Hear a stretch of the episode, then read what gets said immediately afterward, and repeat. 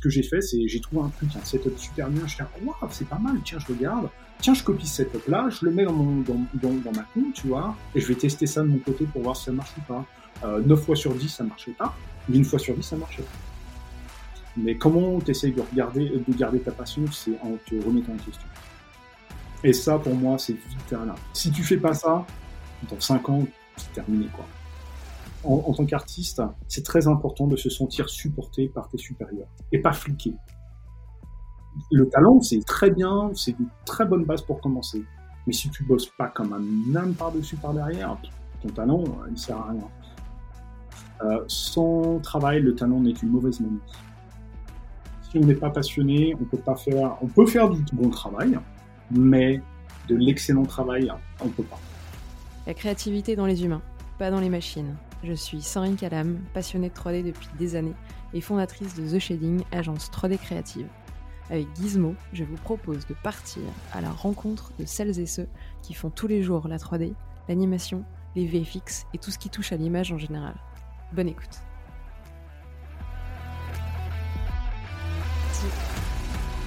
Salut Geoffroy, bienvenue sur Gizmo. Eh ben, merci Sandrine, hein. bah, vraiment ravi d'être là en tout cas. Merci d'avoir en tout cas euh, accepté l'invitation et bien vouloir euh, nous partager pendant la prochaine heure euh, une partie de ton parcours, toutes tes expériences et, ce qui t'a guidé pendant toutes ces années dans l'industrie. Et puis nous parler aussi maintenant de ta nouvelle passion et de ce qui vraiment euh, te, te, te, motive. Euh, et là, là-dessus encore, tu as beaucoup de choses à dire euh, autour du pipe, mais ça, ce sera encore dans un second temps. Je veux bien que tu commences par te présenter, nous expliquer un petit peu qui tu es et comment tu es rentré dans l'industrie.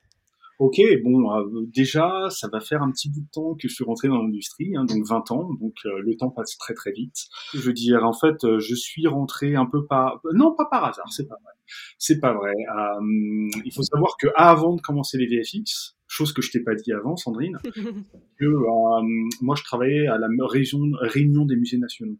Donc je travaillais au musée, en fait, j'étais un des responsables multimédia euh, pour euh, en fait le musée des années 30 à créer les, des bornes interactives du Louvre et tout. Et c'est de là, si tu veux, en fait, que euh, j'ai découvert l'animation 3D, en fait, à utiliser la 3D, parce que j'avais eu une demande de la part du musée. Il m'avait dit, ben voilà, écoute, on voudrait que tu reconstruises complètement le palais du gouverneur de Chandigarh. tu moi à l'époque, tu vois, comme j'étais absolument inculte, comme il n'était pas permis, je savais pas qui c'était, tu vois. tu connais pas le Corbusier. Donc, euh, j'étais vraiment désolé. Euh. et euh, je suis complètement tombé amoureux de son travail. Je suis tombé complètement amoureux du brutalisme, tu vois, du mouvement brutalisme en fait de l'architecture. Et donc, et eh ben, avec 3ds Max et Viré, donc j'ai fait toute une reproduction en fait du palais du gouverneur en fait de Chandigarh de, de Le Corbusier. il s'avérait qu'à l'époque, il n'avait qu'un seul plan euh, qui était existant quoi. Donc c'était très très dur en fait si tu veux. Euh, donc euh, je l'ai fait avec Anthony Nguyen qui était un, qui est un de mes très très anciens amis et on l'a fait ensemble et, et voilà. Donc c'était si tu veux une belle introduction en fait à rentrer vraiment dans le côté de la 3D les VFX et tout ça. Et donc j'utilisais en fait je faisais beaucoup d'animation aussi. Alors attention hein, animation vraiment mais basique hein pas euh, le, caractère et tout. Non, non, pas du tout. Mais en tout cas, c'est comme ça, si tu veux, que j'ai commencé à compositer par-dessus. Euh, tu toutes euh, les vidéos qu'on faisait sur les musées, les choses comme ça, et, euh, et le compositing, en fait, c'est devenu un truc de malade. Un jour, donc, ce qui s'est passé, c'est que je cherchais souvent de trouver un, un, boulot de compositeur, mais c'était un peu dur à l'époque parce que tu sais, t'avais pas pas beaucoup de connexions. Je connaissais personne moi, mais vraiment personne à l'époque. Bah, ce qui s'est passé, c'est que euh, j'ai envoyé énormément de CV, comme tout le monde, hein, tu sais, à l'époque. et même encore aujourd'hui. Hein. c'est clair, t'envoies, t'as jamais les réponses. Euh, et voilà, et puis bien un jour, t'as euh, euh, euh comment Disney Channel qui m'a qui m'a contacté, qui m'a dit écoute, là, il y a quelqu'un qui part en vacances, est-ce que tu veux reprendre sa place pendant un mois? J'étais carrément, pardon pour le P-word. donc je fais oh ouais, carrément. Donc euh, euh, et c'est à partir de là où j'ai commencé en fait à rentrer. Euh, si tu veux, à, l'origine, j'utilisais que After Effects hein, et Combustion. Et euh, voilà, et c'est comme ça que je suis rentré en fait dans le dans le dans le système, si tu veux. Et au lieu d'un mois, ben, je suis resté plusieurs années là-bas. Et voilà. Alors c'était complètement un intermittent parce qu'on était en fait avec d'autres personnes, si tu veux. et, et voilà, jusqu'à un jour où donc ce qui s'est passé, c'est que en 2005 à l'époque. Euh, donc moi déjà j'étais toujours passionné euh, de, de, de, VFX et euh, d'ILM et de tout ça si tu veux. j'étais vraiment comme un fou et je voulais vraiment savoir impérativement en fait ce qui se passait. Et donc dès 2000 en fait même avant dès 98 en gros, j'étais vraiment je voulais rechercher en fait quels étaient les logiciels qu'ils avaient utilisés pour tel film et tel film et tel film. Et un jour j'ai d'ailleurs ce fameux Anthony d'ailleurs euh, qui me dit euh, tiens euh, tu sais que ILM ils ont un logiciel de compositing parce que j'étais déjà dans le compositing en fait. Il a dit ouais ILM utilise un, logiciel qui s'appelle Shake.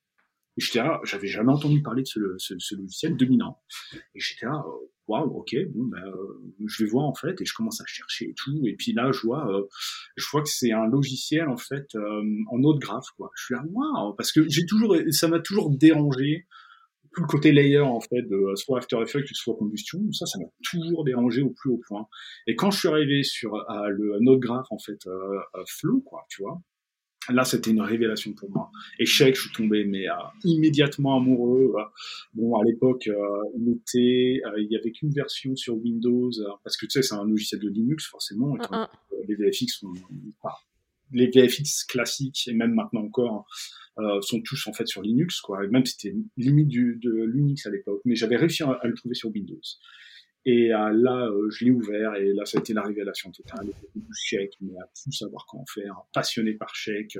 donc j'étais toujours, en fait, si tu veux, je viens, de, je viens d'un côté très généraliste, moi, mais j'ai commencé petit à petit, en fait, à me, à, me spécialiser, en fait, dans la compo.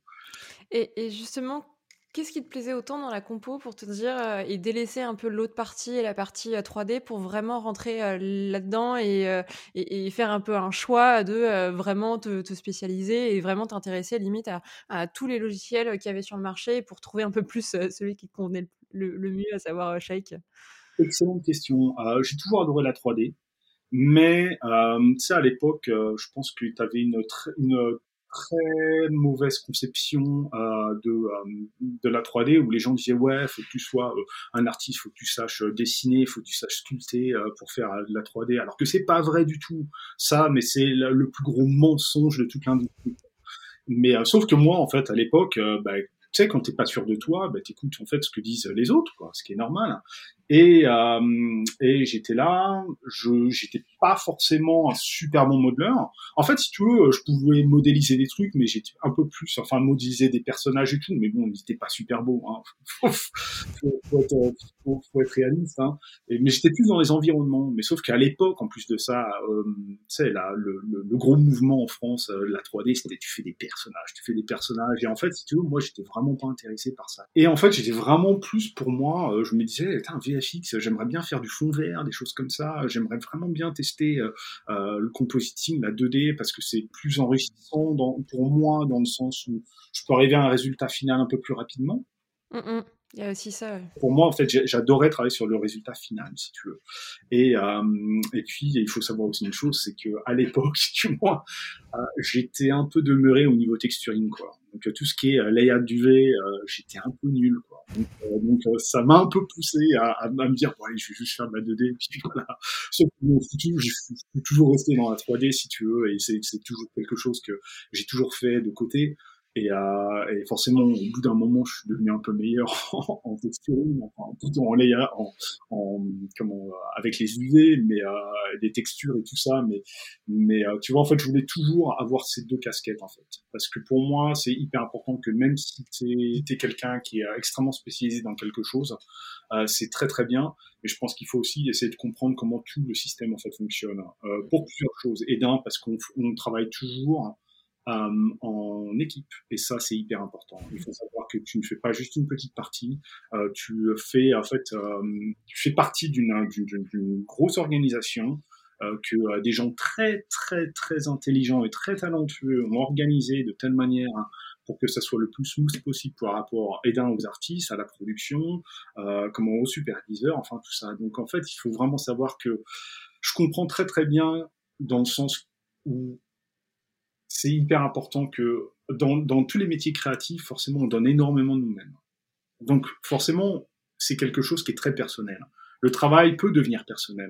Mais il faut savoir une chose, c'est que quand on emploie quelqu'un à faire un travail qui est sous une équipe, il faut savoir que ça, c'est important de travailler en équipe et de travailler. Il n'y a pas que notre travail qui compte, c'est tout ce qui est avant et tout ce qui est après.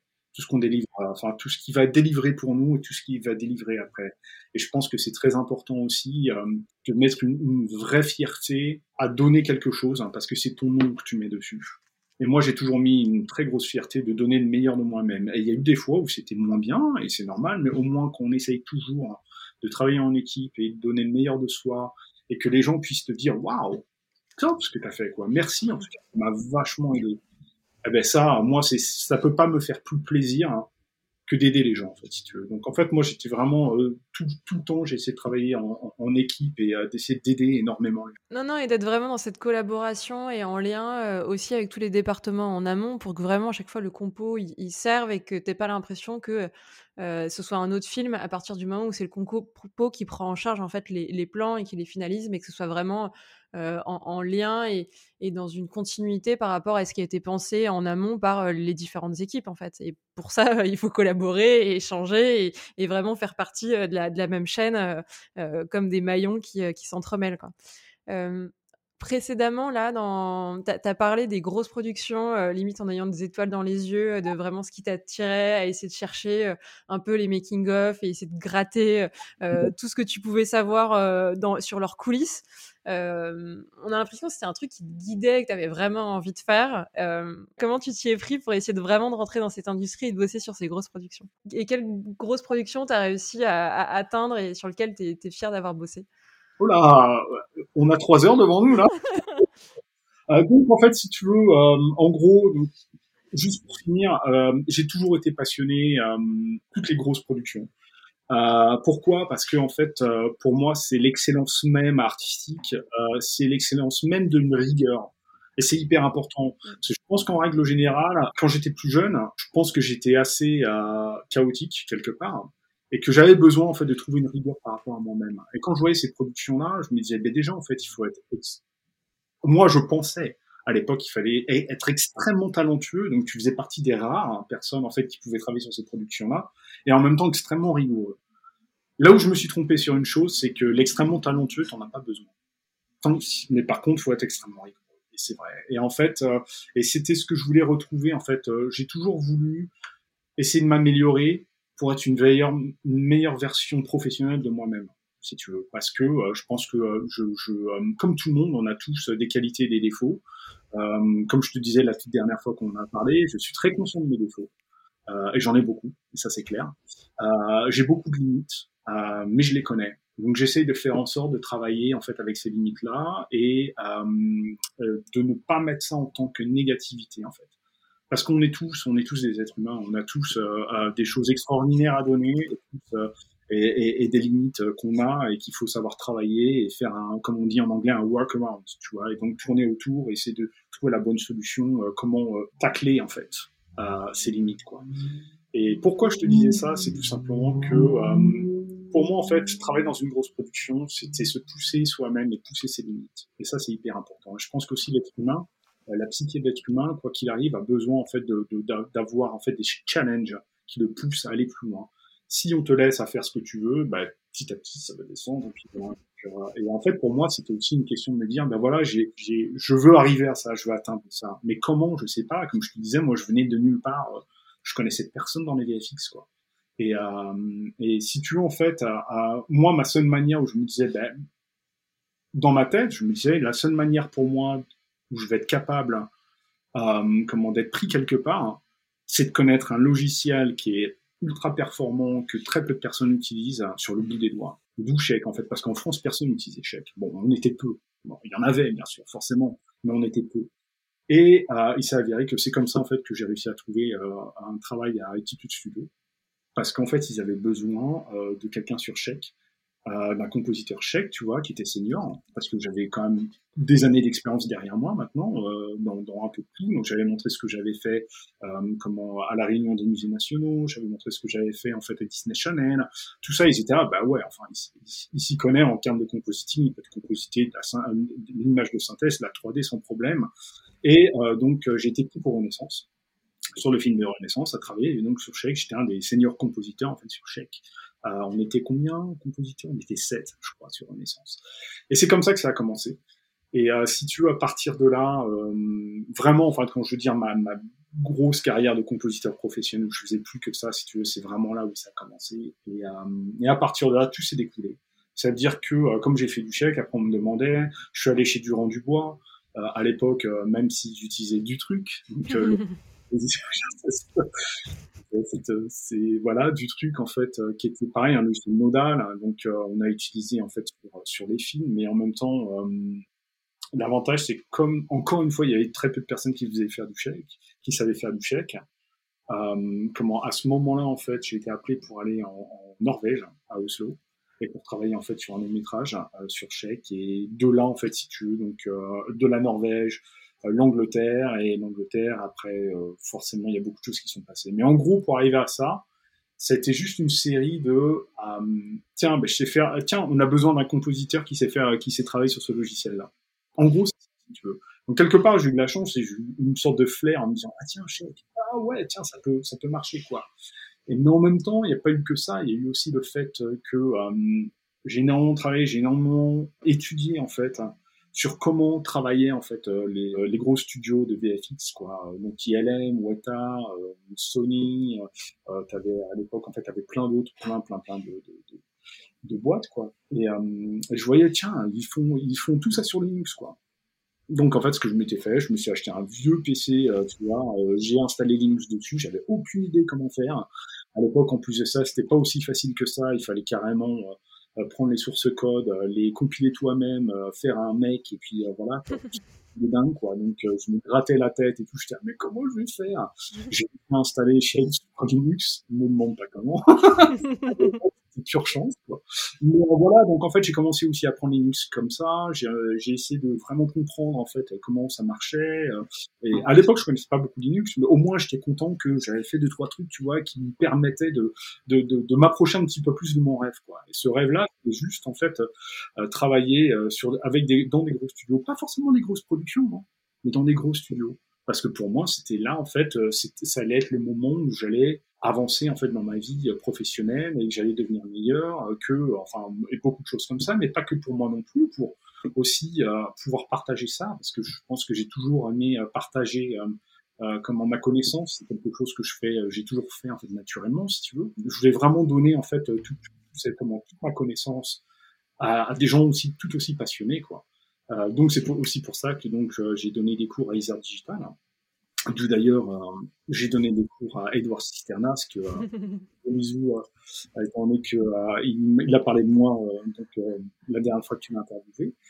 Et voilà. Et pour moi, c'était vraiment important de partager une passion parce que tu peux très bien être très senior, avoir énormément d'expérience dans ta, enfin énormément d'expérience, mais ça veut pas dire que tu dois manquer de passion. Et je pense que le, la grand et c'est très dur hein, des fois. Attention, hein, je te dis pas parce que je vais te raconter après deux trois petits trucs euh, sur ma carrière euh, qui, où j'ai vraiment douté ma passion. J'ai vraiment douté. Mais je pense que le c'est essayer de toujours trouver un intérêt dans ce qu'on fait. Parce que si on n'est pas passionné, on peut pas faire. On peut faire du, du bon travail, mais de l'excellent travail, euh, on peut pas. Et c'est ça en fait. Et donc, si tu veux, en gros, quand je suis arrivé à, à Londres, je, je, suis allé travailler à Framestore. Et là, c'était là, c'était un gros truc. Euh, bon, je te passe beaucoup de détails avant, quoi, mais là, c'est énormément. Je suis arrivé à Framestore, quoi. Framestore CFC à l'époque, quoi. Tu vois, c'était une énorme boîte. J'étais là, oh, et sur. J'étais là, waouh, la boussole d'or, quoi. Je vais travailler sur la boussole d'or mais truc de dingue. Et heureusement, euh, il y avait euh, mon très cher ami que je connaissais déjà avant, Denis Collant, qui était euh, compris en fait là-bas.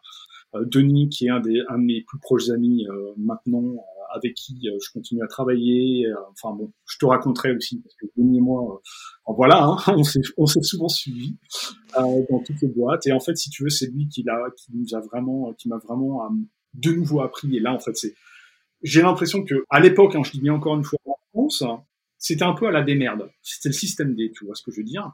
Donc, on sortait des images aussi à la, au système D, quoi. Et quand je suis arrivé en Angleterre, alors là, j'ai vu que c'était pas du tout le cas, quoi. Que tout était prévu, tout était calculé, tout était, euh, tout était euh, parfaitement agencé, euh, euh, du moins à l'époque. Hein. Tu vois, et ça veut pas dire encore une fois, je ne veux pas dénigrer l'industrie française de l'époque parce que je suis pas là pour ça et c'est pas du tout. mais, mais voilà, en fait, ce que, ce que je veux dire par là, c'est que quand je suis arrivé, j'ai vu qu'il y avait une, il y avait, c'était extrêmement bien organisé. Et euh, quand j'ai commencé à ouvrir mon tout premier script check, tu vois, pour regarder euh, donc avec le template, on avait un template, j'avais jamais vu de ma vie. C'était hyper bien fait, hyper détaillé, complexe mais pas compliqué. Euh, tu vois, et là j'étais là, alléluia, tu regardais ça, mais j'avais les yeux qui, qui, qui, qui, avaient plein de glow, quoi, tu vois. Et, et, et c'est là où j'étais là, waouh, mais en fait c'est ça, quoi. Et en fait, voilà pourquoi j'ai voulu travailler dans cette. Et de ce que tu racontes, vraiment, tu as, découvert euh, ce côté euh, rigueur, mais structure qui apportait vraiment aux artistes et qui vous donnait vraiment un cadre.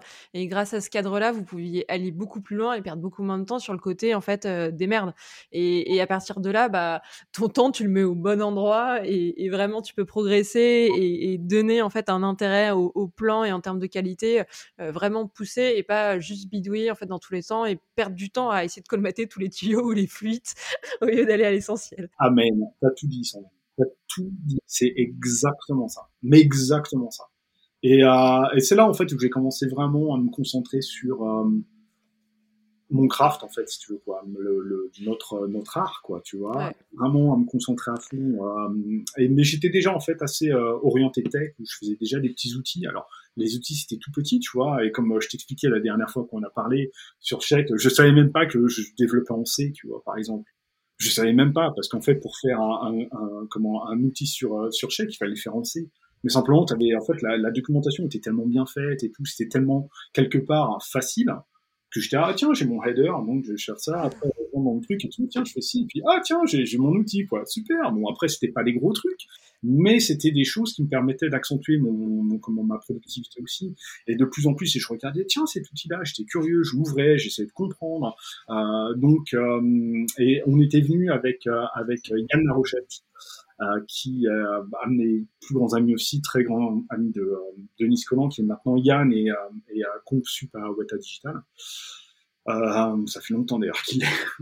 et, et, voilà, c'est un, un, des plus, un des plus, une des personnes les plus phénoménales les plus talentueuses que je connaisse avec euh, Denis avec bon il y a beaucoup de gens que je connais qui sont très très talentueux hein. euh, mais euh, mais voilà quoi. Et, Yann et moi donc on était tous les deux en train de travailler comme des fous les Français tu sais on était des Français qui étaient assez loud. Donc on était dans notre French French backroom ouais, c'est comme ça qu'on l'appelait. Génial. Et, euh, et, la boussole d'or, c'était juste incroyable. Quoi. Mais juste, euh, et là, j'ai vraiment appris des choses. Travailler le, mon VFX sub, c'était Ben Morris euh, que j'ai retrouvé plus tard à ILM, tu vois. et c'était top. Et Ben, et tu vois, Ben, il venait, hey Jeff, what are you doing? Et puis toi, mais tu connais mon nom?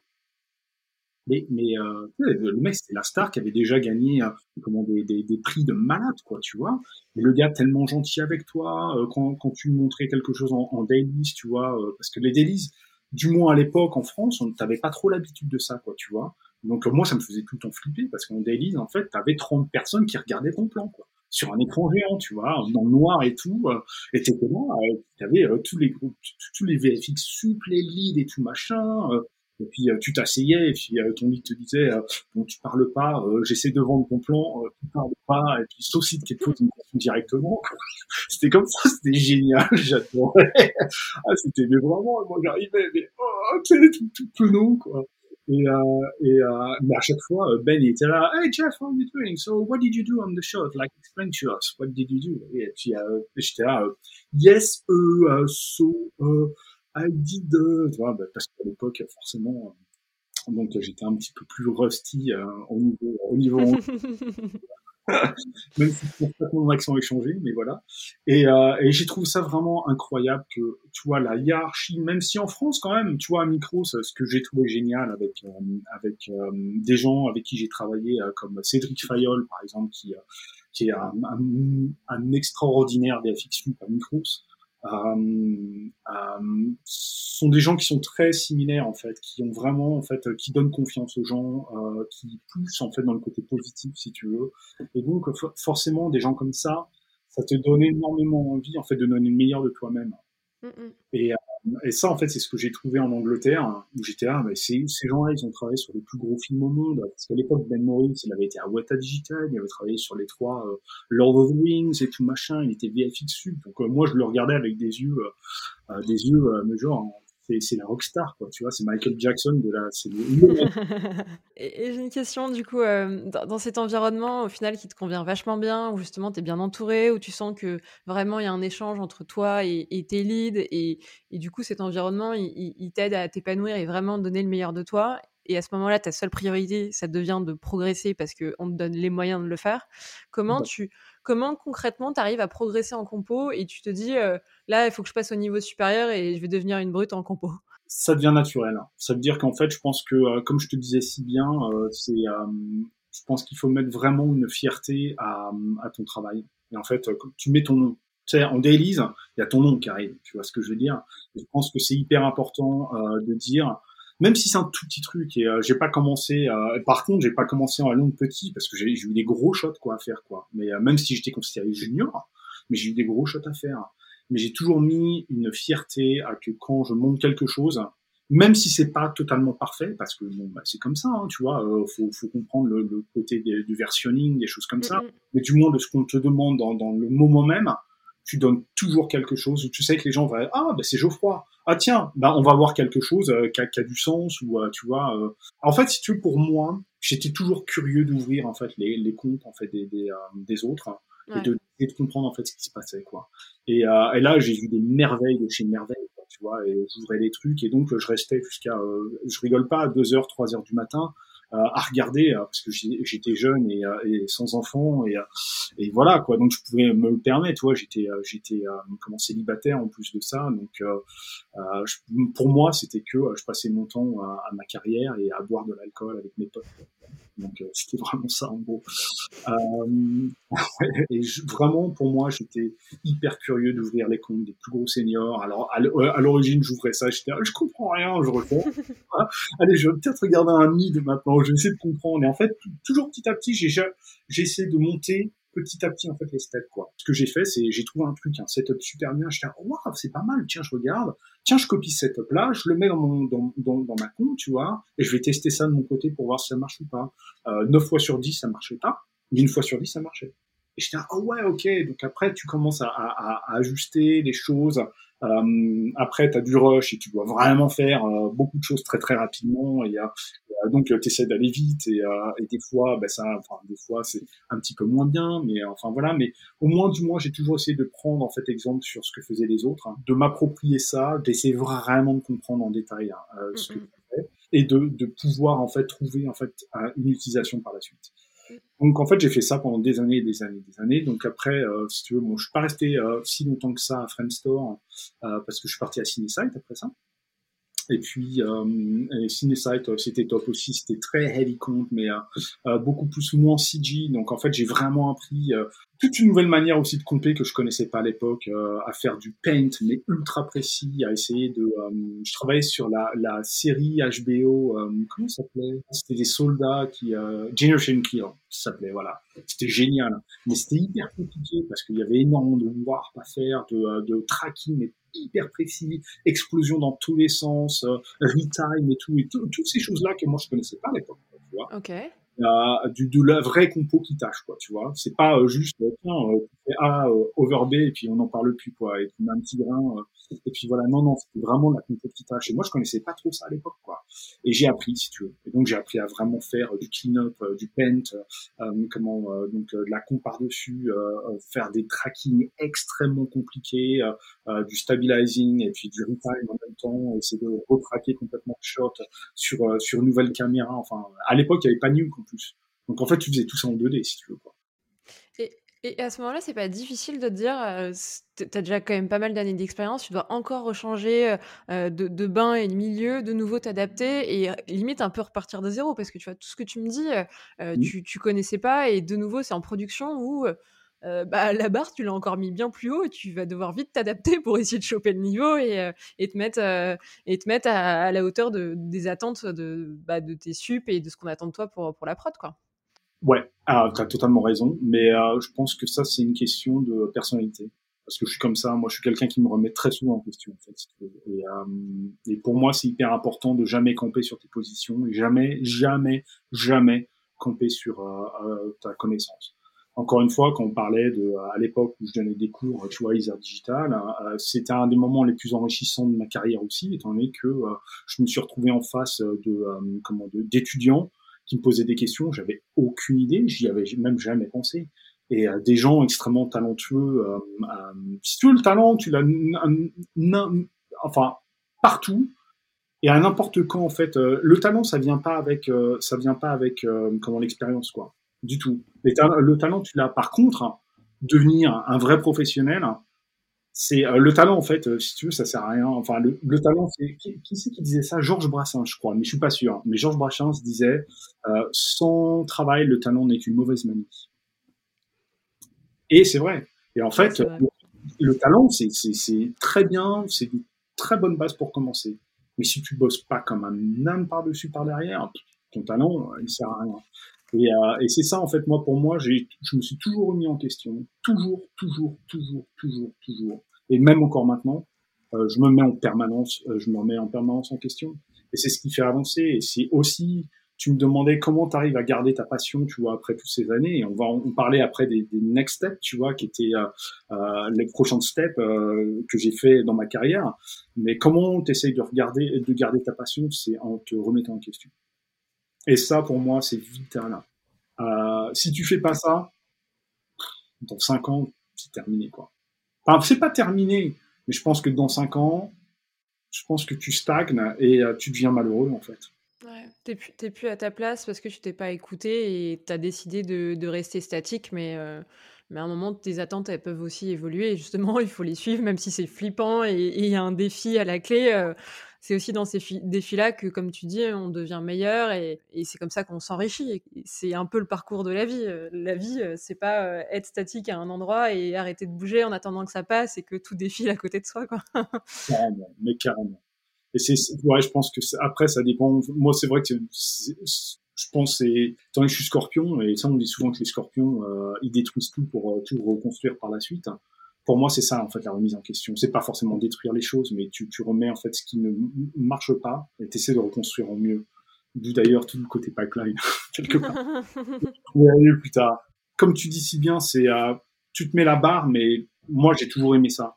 Après, il y a des fois où c'est dur, hein, je te dis pas le contraire. Il y a des fois où tu es là, ouais, c'est bon, je dois réapprendre une nouvelle chose, et, mais là je suis fatigué parce que, en fait, apprends en permanence si tu veux, mais donc ça peut vraiment très fatigué. Mais, mais aussi parce que tu es très en, conscience de ta passion et que tu es toujours connecté vis-à-vis d'elle, peut-être que ça va justement t'aider dans cette difficulté où tu dis putain, la montagne de, trucs que j'ai à apprendre, elle est tellement immense euh, et tu aurais tendance à être un peu, euh, je sais pas, euh, accablé par, justement cette montagne, mais tu as cette passion qui te ramène et qui te réveille en te disant Come on, lève-toi et tu es là pour ça en fait. Et si tu t'es bougé le cul pour arriver jusque à ce studio et ça fait des années que tu travailles pour ça, c'est aussi pour connaître ses difficultés et pour apprendre encore cette montagne. Euh, ça te tire au final. Un côté clé. C'est ce que c'est? Non. Moi, ce qui m'a sauvé toute ma vie et ce qui a fait que c'est là où je suis maintenant et que euh, je pense que euh, je me considère quelqu'un d'heureux, c'est la, c'est la naïveté. Mais moi, j'ai eu une naïveté toute ma vie où je me suis dit, allez, je fonce, sans savoir en fait ce qui m'attendait. Mais c'est génial parce que je viens un rêve, mais j'ai pas voulu en fait parce que j'ai beaucoup entendu des gens qui sont là, ouais, mais c'est dur machin tout. Et alors, faut que j'expérimente moi-même. J'ai une j'ai un rêve, j'ai cette naïveté, eh ben je vais y aller à fond quoi. Et dans tout, en fait, dans beaucoup de choses que j'entreprends, c'est souvent comme ça. Parce que si tu sais, comme tu dis auparavant, surtout quand on vieillit, en fait, un peu plus, euh, euh tu vois, moi j'ai trois enfants maintenant, euh, euh, euh mon, mon, mon, mon, aîné est autiste, donc c'est vrai que c'est pas une vie qui est facile. Euh, qui est même pas du tout facile.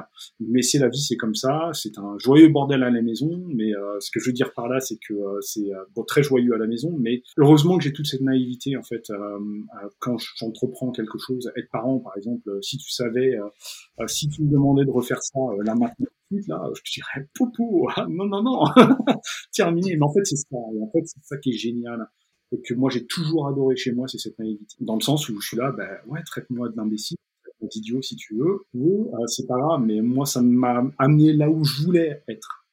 Et après, il faut que j'assume. Là où je suis, comme tu dis si bien, faut que j'assume maintenant. Ah ben ouais, ben tu travailles dur.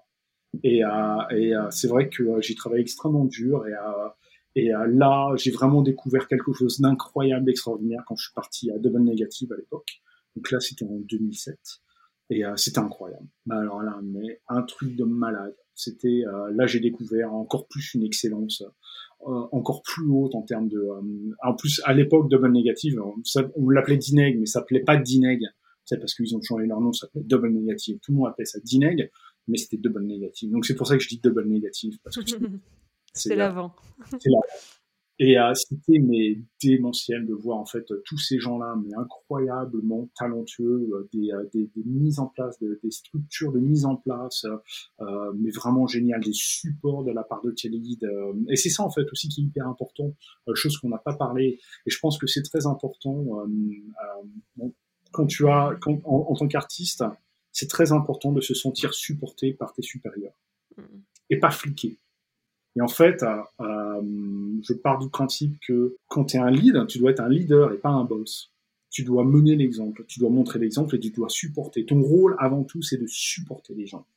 Et c'est de les aider à faire leur travail, euh, euh et d'une manière la plus concrète, de les aider de finir en fait le job. Quoi. Tu vois ce que je veux dire? C'est le boulot.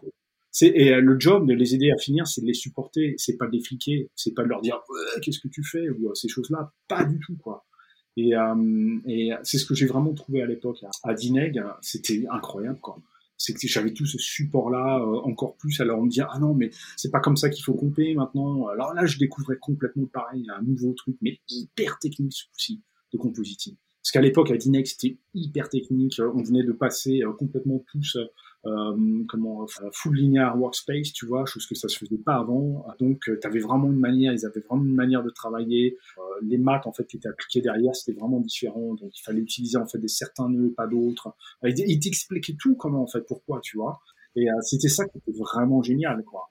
Et c'est durant ces quatre ans que j'ai passé à, à Dineg, hein, où j'ai travaillé sur euh, des films gigantesques. Quoi. Donc, euh, je travaillais sur 2012, euh, euh j'ai travaillé sur John Carter, j'ai travaillé sur oh pardon euh, j'en ai travaillé sur plein d'autres encore.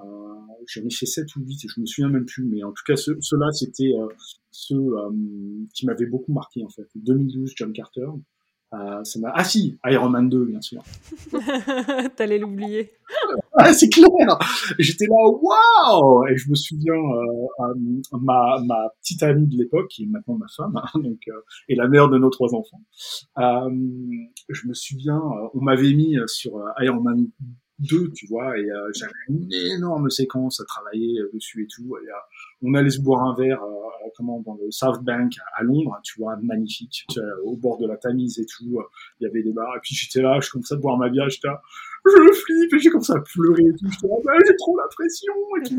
Euh, et, et, voilà, mais euh, ça s'est hyper bien passé et puis enfin voilà quoi. Donc t'apprends vraiment en fait à déjà travailler, essayer de travailler vite. Des fois ça marche pas. Moi il y a eu des fois où j'étais en retard comme n'est pas permis.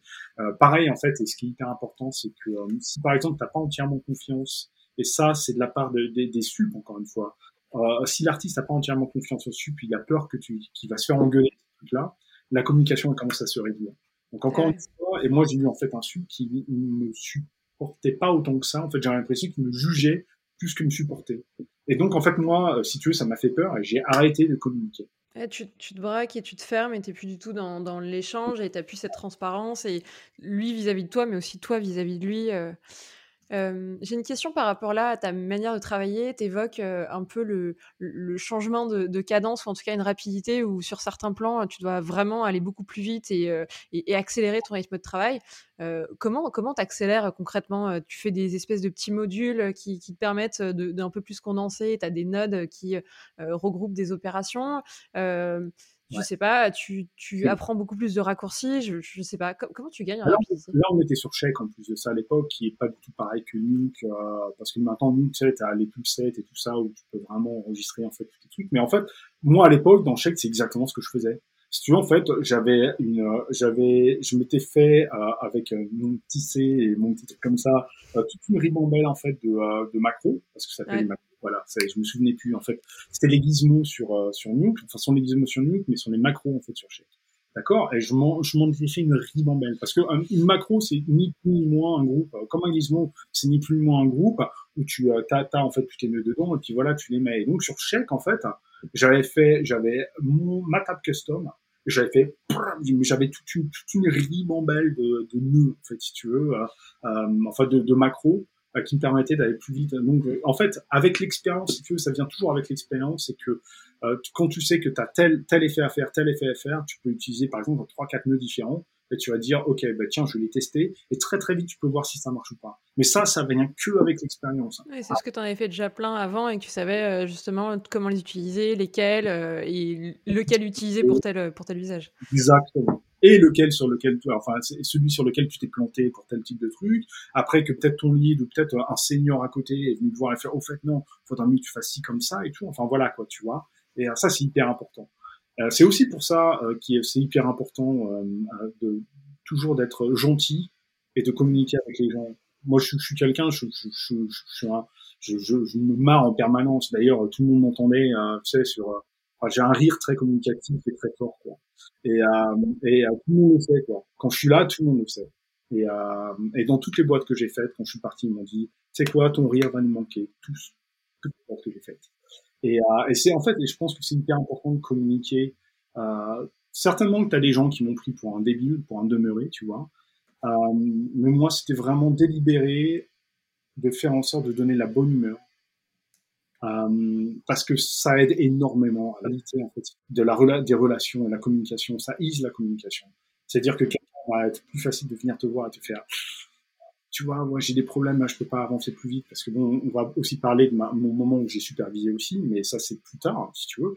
Mais euh, en fait pour moi c'était toujours important que même si tu es gentil avec quelqu'un, si tu vas lui demander quelque chose, il va plus être capable de t'aider aussi. Il faut comprendre qu'il y a des gens qui sont pas euh, tu sais, surtout quand tu es stressé, quand tu euh, quand es en schedule, parce que, euh, tu vois, dans, dans toutes tes productions anglo-saxonnes, euh, c'est vraiment précis en fait à tes targets quoi toute la semaine.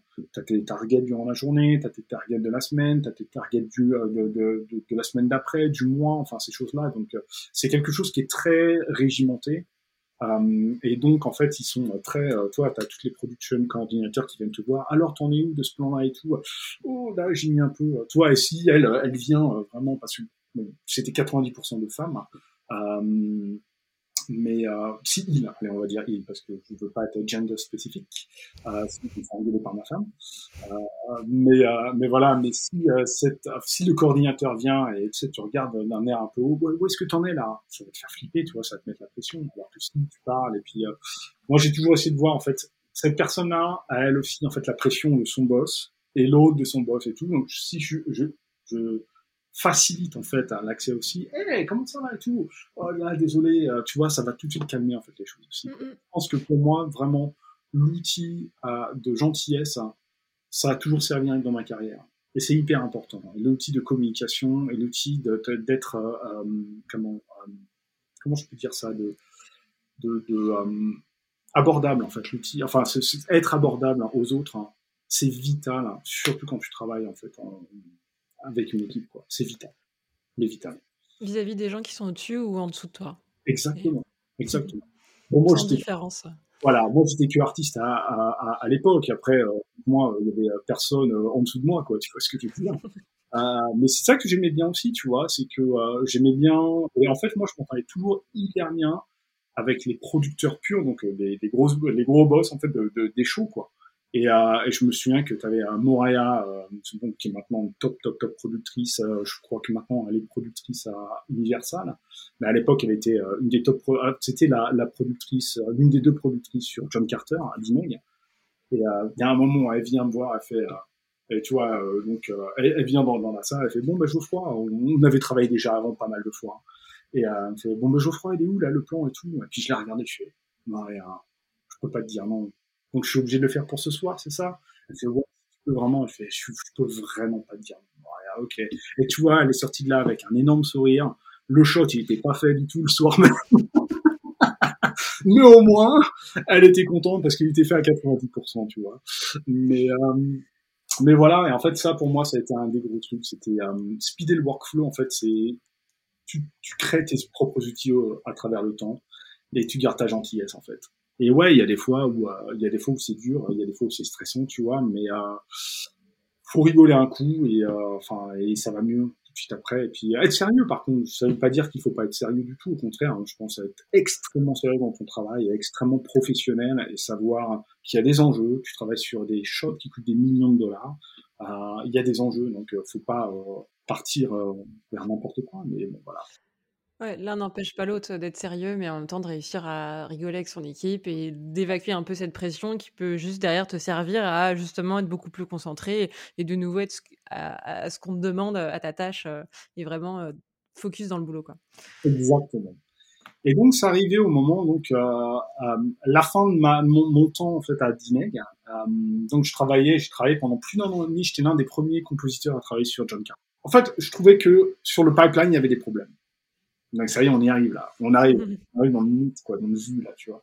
Euh, il y avait des problèmes sur le pipeline, tu vois. Le pipeline de Dineg à l'époque, pour moi, il marchait pas vraiment bien parce que euh, j'ai une manière de penser qui est différente aussi, euh, qui peut, qui peut euh, marcher sur d'autres personnes. Mais en règle générale, quand on parlait avec tous les artistes, tout le monde disait ah putain, c'est un peu le bordel quand même. Leur truc, c'est un peu le bordel, quoi. Donc c'est c'est difficile de comprendre et tout. Donc à l'époque, c'était aéré, quoi. Et même si tu vois, je comprenais aéré complètement, mais je trouvais que en fait, je travaillais beaucoup plus dur dans ma tête à essayer de, vraiment euh, avoir en fait euh, comprendre le, tout, l'intérêt, en fait pas l'intérêt mais l'architecture euh, tu vois, plutôt que ce soit quelque chose de très naturel et euh, voilà et tu sentais en fait que c'était un, outil qui avait été fait par des ingénieurs pas plus, ni plus ni moins, tu vois. Et attends, et donc du coup, ce, ce, pipe, tu décris qu'il n'était pas super intuitif et pas très logique pour justement des artistes parce que c'était fait par des ingénieurs qui étaient peut-être un peu en décalage par rapport à la production. Et donc, euh, tu as un côté euh, théorique qui, en fait, dans la pratique, n'était pas vraiment vérifié et qui vous mettait un peu des bâtons dans les roues et qui euh, bah, faisait que ça, ça, coinçait un peu à certains endroits et c'était pas lisse et fluide comme tu le décris. Ouais. tu as, as, des exemples un peu concret ou juste un comme ça d'un truc où tu disais, putain, mais c'est tellement painful et, laborieux, ça pourrait être beaucoup plus, plus simple Pour moi, alors l'exemple le plus concret pour moi, c'était tout le côté euh, commentaire. Parce qu'en fait, tu avais une ribambelle de commentaires en fait euh, à chaque daily, quoi. Parce que euh, il faut savoir qu'à l'époque, maintenant j'espère que ça a changé parce que poussait vraiment mémé dans les orties à l'époque. Hein. cette expression de, de, de 40 ans. tu sais, les gars, ça c'était la culture d'Inei que je ne supportais pas par contre. C'était ah ouais, on va commencer à regarder ton shot et puis là, non, tu sais, tu, joues le shot plusieurs fois, tu le regardes, tu le regardes, tu vois, en, action et après tu le mets en fait dans, la séquence pour voir comment ça donne dans la séquence. C'est le minimum parce que tu dois aller vite, quoi, tu vois. Et les mecs, ils étaient allés commencer, à peine ils avaient fini la toute première fois, pouf, ils posaient, ils allaient derrière, devant, ils zoomaient, tout. Et là, tu fais, tu sais quoi, on n'est même pas, euh, on n'est même pas dans le, t'as même pas envoyé ça au client. C'est le client qui va approuver ou pas les trucs, mais regarde en règle générale le truc, le truc général quoi. Et donc il te donnait, mais juste pour une petite dailies comme ça, euh, tu vois, de sanity check dailies quoi, parce que tu en as tous les jours des dailies, donc tu fais submiter en fait tes plans tous les jours. Mais juste pour ça. Mais il te donnait mais sans, sans notes ou ces trucs-là, enfin peut-être pas sans notes, mais euh, et donc moi j'en parce que nous on était censés euh, comment tout écrire nous-mêmes. Donc moi, en fait, je passais mon temps le nez sur mes notes à essayer d'écrire sans même regarder, je comprenais rien, quoi, tu vois. C'était hyper mal fait à ce niveau-là. Et eux, ils avaient décidé vraiment, ils avaient vraiment décidé, non, non, non, c'est à l'artiste de prendre les notes. Je mais c'est cool. Alors, tu veux pas que je regarde, tu veux que je regarde mon, mon, mon, calepin plutôt que, plutôt que l'écran? C'est débile, quoi, tu vois. Bon, bref, c'est, euh, je pense que maintenant ils ont changé ça, du moins j'espère. Mais donc, je pliais vachement de notes, si tu veux. En fait, je me suis dit, eh, ça serait vraiment bien que euh, y ait une sorte de système, tu vois, où euh, je puisse avoir les commentaires en fait de la prod directement dans Nuke. Comme ça, j'ai pas besoin d'ouvrir Airec, euh, de cliquer sur euh, cinq boutons avant d'avoir le commentaire de ton plan, quoi, tu vois. J'aimerais bien un truc qui soit fidé automatiquement dans Nuke. Et, mais il n'y avait rien du tout, il n'y avait aucun outil. Mais dans Shake, parce que là, on avait commencé, John Carter, c'était le tout la toute première fois qu'on en fait, à Dineg. Dans Shake, en fait, tu avais ce un super asset manager, tu vois, qui avait été fait avec PyShake. Quoi. J'avais commencé à apprendre et tout, j'étais tellement impressionné par le truc parce que c'était hyper facile aussi de euh, comment d'updater en fait et euh, ta CG et tout ça euh, euh, donc ça c'était vachement en fait euh, dans Shake c'était un des superviseurs qui avait créé ça donc j'étais allé voir fait comment tu fais ces trucs là et tout? Ouais donc il, il avait commencé à me montrer mais forcément moi je connaissais rien je connaissais pas Python à l'époque quoi et ok, je fais. tu vois, mais vraiment, mais alors, zéro, quoi. Donc, j'avais rien compris, mais j'étais, ah, putain, faut que j'apprenne, faut que j'apprenne. Et puis, j'ai vu que, euh, euh sur Nuke, euh, c'était à tout, tout le début de Nuke, où, en fait, t'avais Python 2.5 à l'époque. Même pas 2.7, 2.5 qui m'installait. Et c'était la toute première version, donc Nuke 5.0, toute première version avec Python 2.5. Et j'étais ah, waouh, ok, ils avaient montré des trucs et tout. J'ai commencé, tu vois, je suis les tutos et tout, machin. Ok, cool. Bon, enfin, je sais faire ça, mais comment je peux faire d'autres trucs, quoi, tu vois. Euh, et je me suis dit, c'est quoi, il faut impérativement que je crée un nœud, et dans ce nœud-là, que si j'ai une petite, euh, j'ai comment, un petit text input, je mets mon texte et je clique sur create task, et ça me fait une checkbox. Et quand je finis, je clique sur la checkbox, Trop bien. Voilà, et tu vois, ça veut dire que c'est fait. Donc en fait, je voulais me faire ça. J'ai mis, je rigole pas, hein. tu vas rire. Mais euh, parce que maintenant, je te ferai ça en, allez, 2 minutes 30. J'ai dû mettre deux mois et demi pour le faire, que ça marche. Mais quand, je te jure, que quand ça a marché, j'ai sauté dans tous les sens.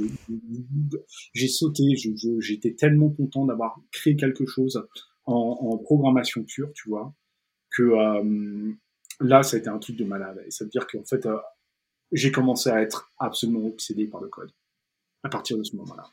Et à partir de ce moment-là, j'étais là, euh, mais je, je, vais euh, pas qu'apprendre que euh, Python pour nous, je vais apprendre Python comment ça marche. Parce que là, pour l'instant, c'est un petit, un petit peu du bonheur, la chance, quoi, ce que j'avais fait, tu vois. Et j'étais ah non, non, maintenant je vais apprendre à coder, je vais apprendre à programmer, je veux vraiment apprendre deep down ce que ça veut dire, quoi.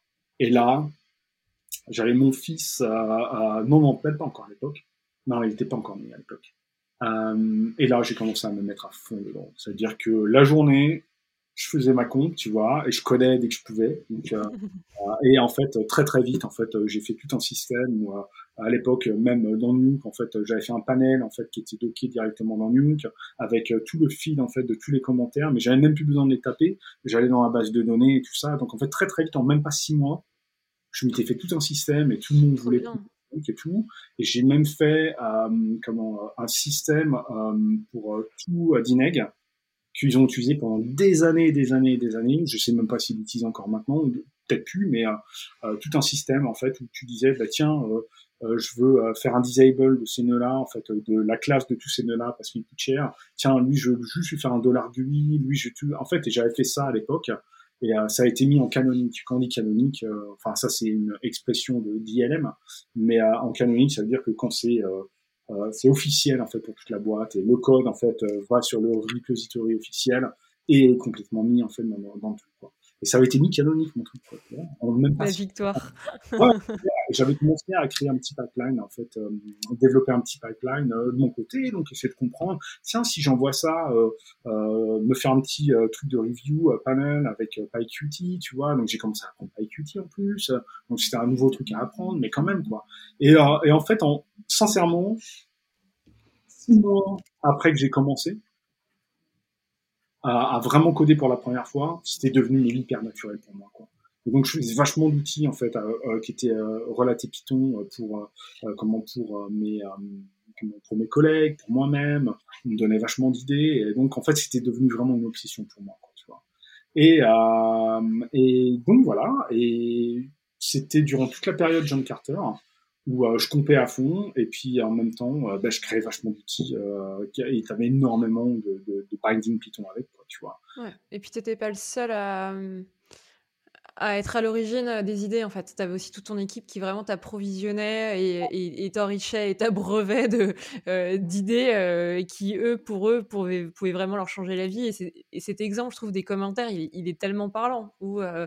le jour où c'est synchronisé, enfin ça, paraît, c'est instinctif et ça paraît tellement simple. Mais euh, avant qu'en fait ce soit créé, euh, tu as énormément de barrières et justement, toi, ton but, c'était à ce moment-là de lever toutes ces barrières que tu voyais, mais qui n'avaient pas vraiment de sens et qui pouvaient justement, juste en un outil, euh, être intégrés et, ne plus exister pour toujours bah, vous aider à faire votre taf et, que ce soit pas des, trucs en plus et des problèmes que vous vous rajoutiez à votre travail. Ouais, totalement. C'était encore une fois, comme je te disais si bien, c'est essayer de euh, tourner autour de mes limites et de trouver en fait quelque chose, en fait, une solution pour euh, euh venir en fait pour euh, surpasser mes limites. Et en fait, j'ai trouvé vraiment pour moi le quand la programmation, c'est ce qui a fait pour moi.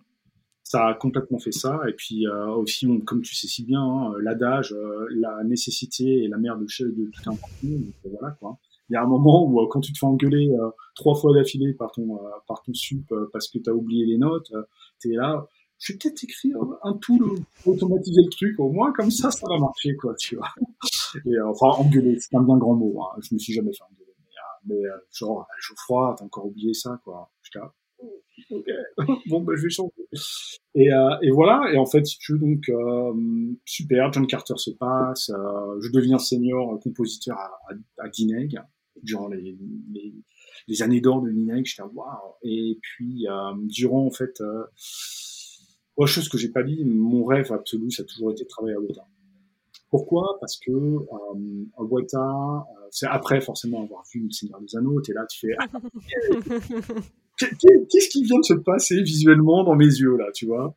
Et euh, de l'époque et, euh, et, donc forcément ma passion pour essayer de comprendre toutes les technologies, euh, tout, enfin les boîtes, qu'est-ce qu'elles font et tout, qu'est-ce qu'elles utilisent, comment tu peux, bah forcément moi je, connaissais tout de Weta et, et enfin tout, bien sûr que non, mais je connaissais beaucoup de choses. Et tu vois, et pour moi, c'était ma passion. Et enfin, je voulais vraiment rentrer à Weta.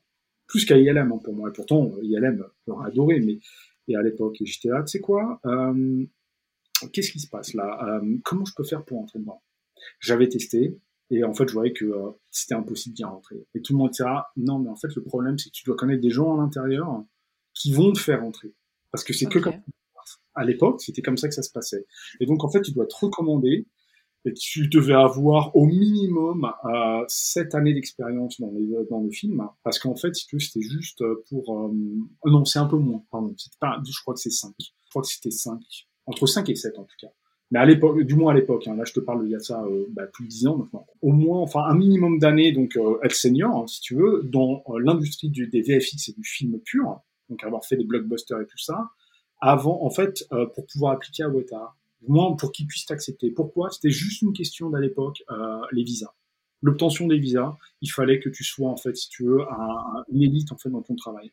Un peu comme aux États-Unis, mais sauf que là, au moins l'avantage c'est que Wata c'était euh, comme une boîte suffisamment influente pour pouvoir pousser en fait les, les, les visas en fait, si tu veux. Mais il fallait connaître du monde à l'intérieur. Moi, je connaissais personne, encore une fois. Même à Dineg et tout, je connaissais personne.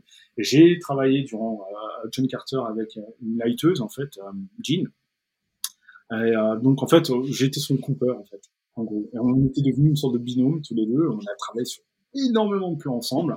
On s'entendait tellement bien, on faisait tellement de choses et tout que euh, un jour, euh, je disais ah tiens, j'aimerais bien aller Wata, moi c'est c'est mon rêve absolu d'aller à Wata quoi. Tu vois, c'est vraiment là où je veux aller et tout. On me fait attends mais moi j'y étais pendant 8 ans à Wata. Oh. Mais moi je connais très bien le HOD de, de la com, c'est un de mes meilleurs amis.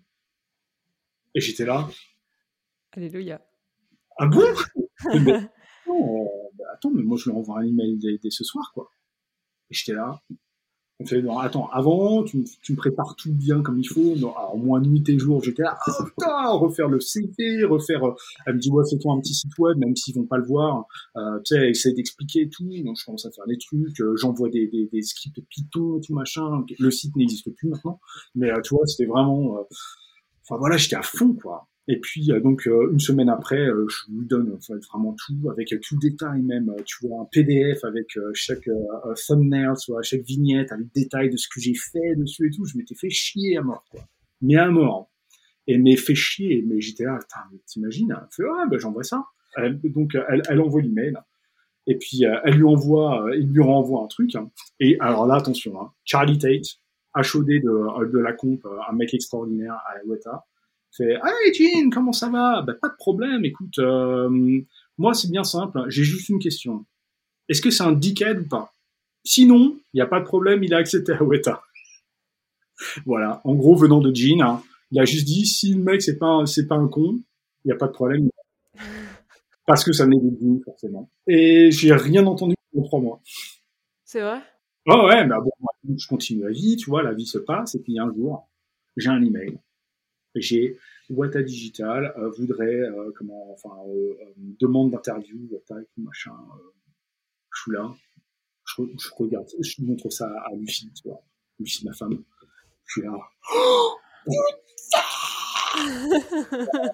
Oh, même pas à quel point c'était un, des plus grands, un des plus grands moments de ma carrière. Quoi à avoir un petit mail, tu vois, qui dit eh, pas de problème, euh, même pas, c'était même pas interview, c'était juste demande euh, est-ce que tu veux venir travailler? C'était même pas interview en fait, c'était est-ce que tu veux venir travailler? J'étais là, faut que tu dises oui là, faut que tu dises oui. Hein, Lucie, mais heureusement on en avait parlé avant, elle était complètement pour, tu vois et tout, euh, donc euh, ouais, pas de problème.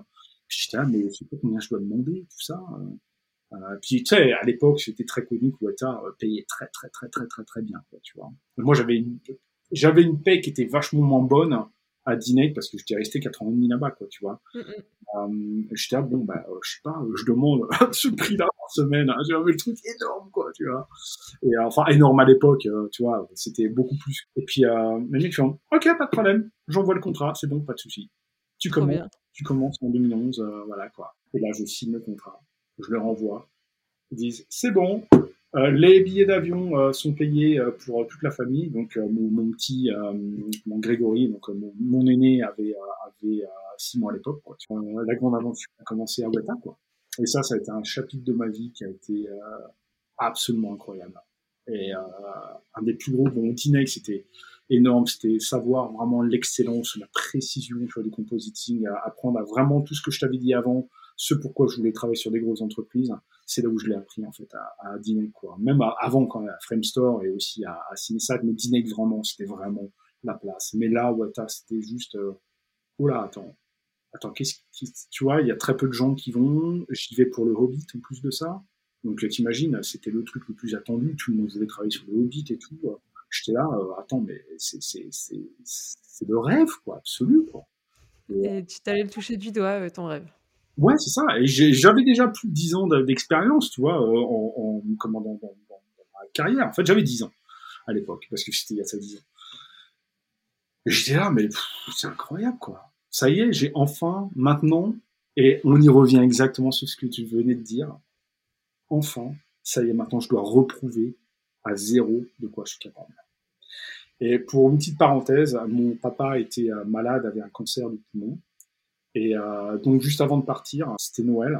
Et mon père était un passionné des effets spéciaux. En fait, je pense qu'il est né au mauvais moment de sa vie et il était passionné par aussi Weta. Et il adorait, il suivait tout ce qu'il avait fait à Weta. Il suivait euh, toute la production virtuelle de Weta à l'époque. Il était en avance, mon père, il n'était pas permis. il était âgé, il avait euh, enfin, voilà. Et euh, quand je dis au revoir, je partais. Donc, euh, et je savais que pour moi, c'était la dernière fois que je le voyais. Je savais au plus profond de mon cœur. Je l'ai regardé en cette nuit, je lui ai dit euh, bah, je t'aime papa, et puis il m'a dit moi aussi je t'aime. Et il m'a regardé, il m'a dit euh, fais briller notre nom d'or. Ah ouais. C'est joli. Ouais, je l'ai plus jamais revu après mon père, il est mort. Bon, euh, enfin, en vrai, physiquement, je veux dire, euh, il est mort, euh, il est mort euh, trois mois après du cancer quand j'étais en Nouvelle-Zélande, mais mais je lui ai dit je te promets, je vais le faire. Et donc c'était une, une, nouvelle étape pour moi.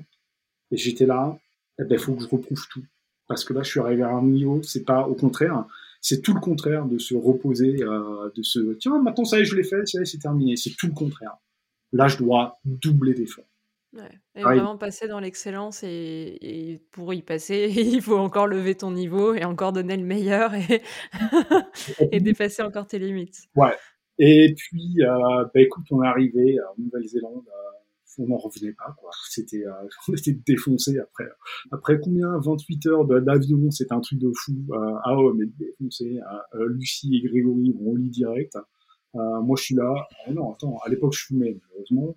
Euh, et moi je me vais dehors et tout, je commence à fumer, je regarde la population, j'étais à notre hôtel parce que l'hôtel le premier mois était payé par Weta. Hein. Tout, on avait voiture de payer, hôtel de payer, tout tout tout était payé. Et j'étais là, je fumais ma clope et tout, je regardais tout le monde, j'étais incroyable je suis en Nouvelle-Zélande, quoi.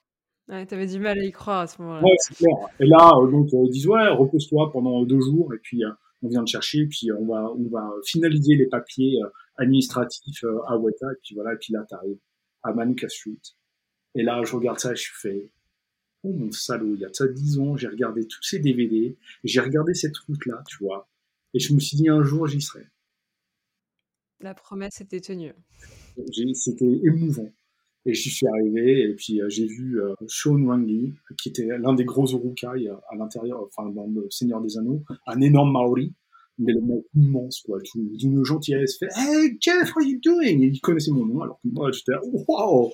Et euh, tu welcome to Wida. Non, welcome to petit Wida. Et j'étais wow! Ça y est, j'étais dedans, quoi. Ça y est, j'étais dedans. Et là, j'enchaîne direct. Ma première semaine, 92 heures. BAM! On voit ça dans la tête. Euh, j'étais sur euh, le tout premier Avengers. Et euh, donc, j'étais un monsieur no one. Forcément. Je venais d'arriver, j'étais monsieur no one. Hein. Et, mais j'acceptais ça, tu vois, pas de problème. Mais je faisais partie de la première vague. donc, j'étais parti avec pas mal de potes, en fait, de Dineg. Donc, au moins, on se retrouvait. Nous, on était la Dineg clique. Tu vois ce que je veux dire? La Dineg mafia, quoi. Et, et voilà. Et, et puis, on commence 92 heures la première semaine, 90 heures la deuxième semaine, 88 heures la la troisième semaine, 94 heures la quatrième semaine. Et, attends, j'ai une question là-dessus. Vous étiez quand même tous ultra seniors, ultra bons. Comment, euh, comment c'est possible que vous en soyez en fait à faire des horaires de fou furieux alors que normalement, bah, justement, vous avez toute cette expérience, vous êtes plus rapide que la moyenne, euh, vous galérez moins que la moyenne, parce que justement vous en demandez trois fois plus que les autres? Comment La production, les Marvel, les productions Marvel, euh, moi j'en avais fait déjà une avec Iron Man 2, tu vois, à l'époque. Euh, Marvel, en fait, demande énormément, font énormément de changements. Il faut savoir qu'en fait, surtout dans, toute la production euh, plus hollywoodienne, tu as énormément de changements qui se font, est, euh, tout ce qui est le, changement d'histoire, de, de, le changement de, storyboard, euh, le changement de cut, ça se fait en permanence si tu veux. C'est pas quelque chose qui est défini en fait. Ça n'a jamais été une chose qui est définie, c'est quelque chose qui est très vivant, donc qui, qui, qui évolue en permanence. Et donc si tu veux, en fait, forcément, il y a des fois où tu travailles en fait sur des plans, en fait, ils changent complètement tout quoi il change en fait, mais il change toute la scène en entier. Donc en fait, faut refaire la scène et tout ça. Et donc, euh, si tu veux, euh, à Weta, t'as les gens, t'as des gens talentueux partout dans le monde. Hein.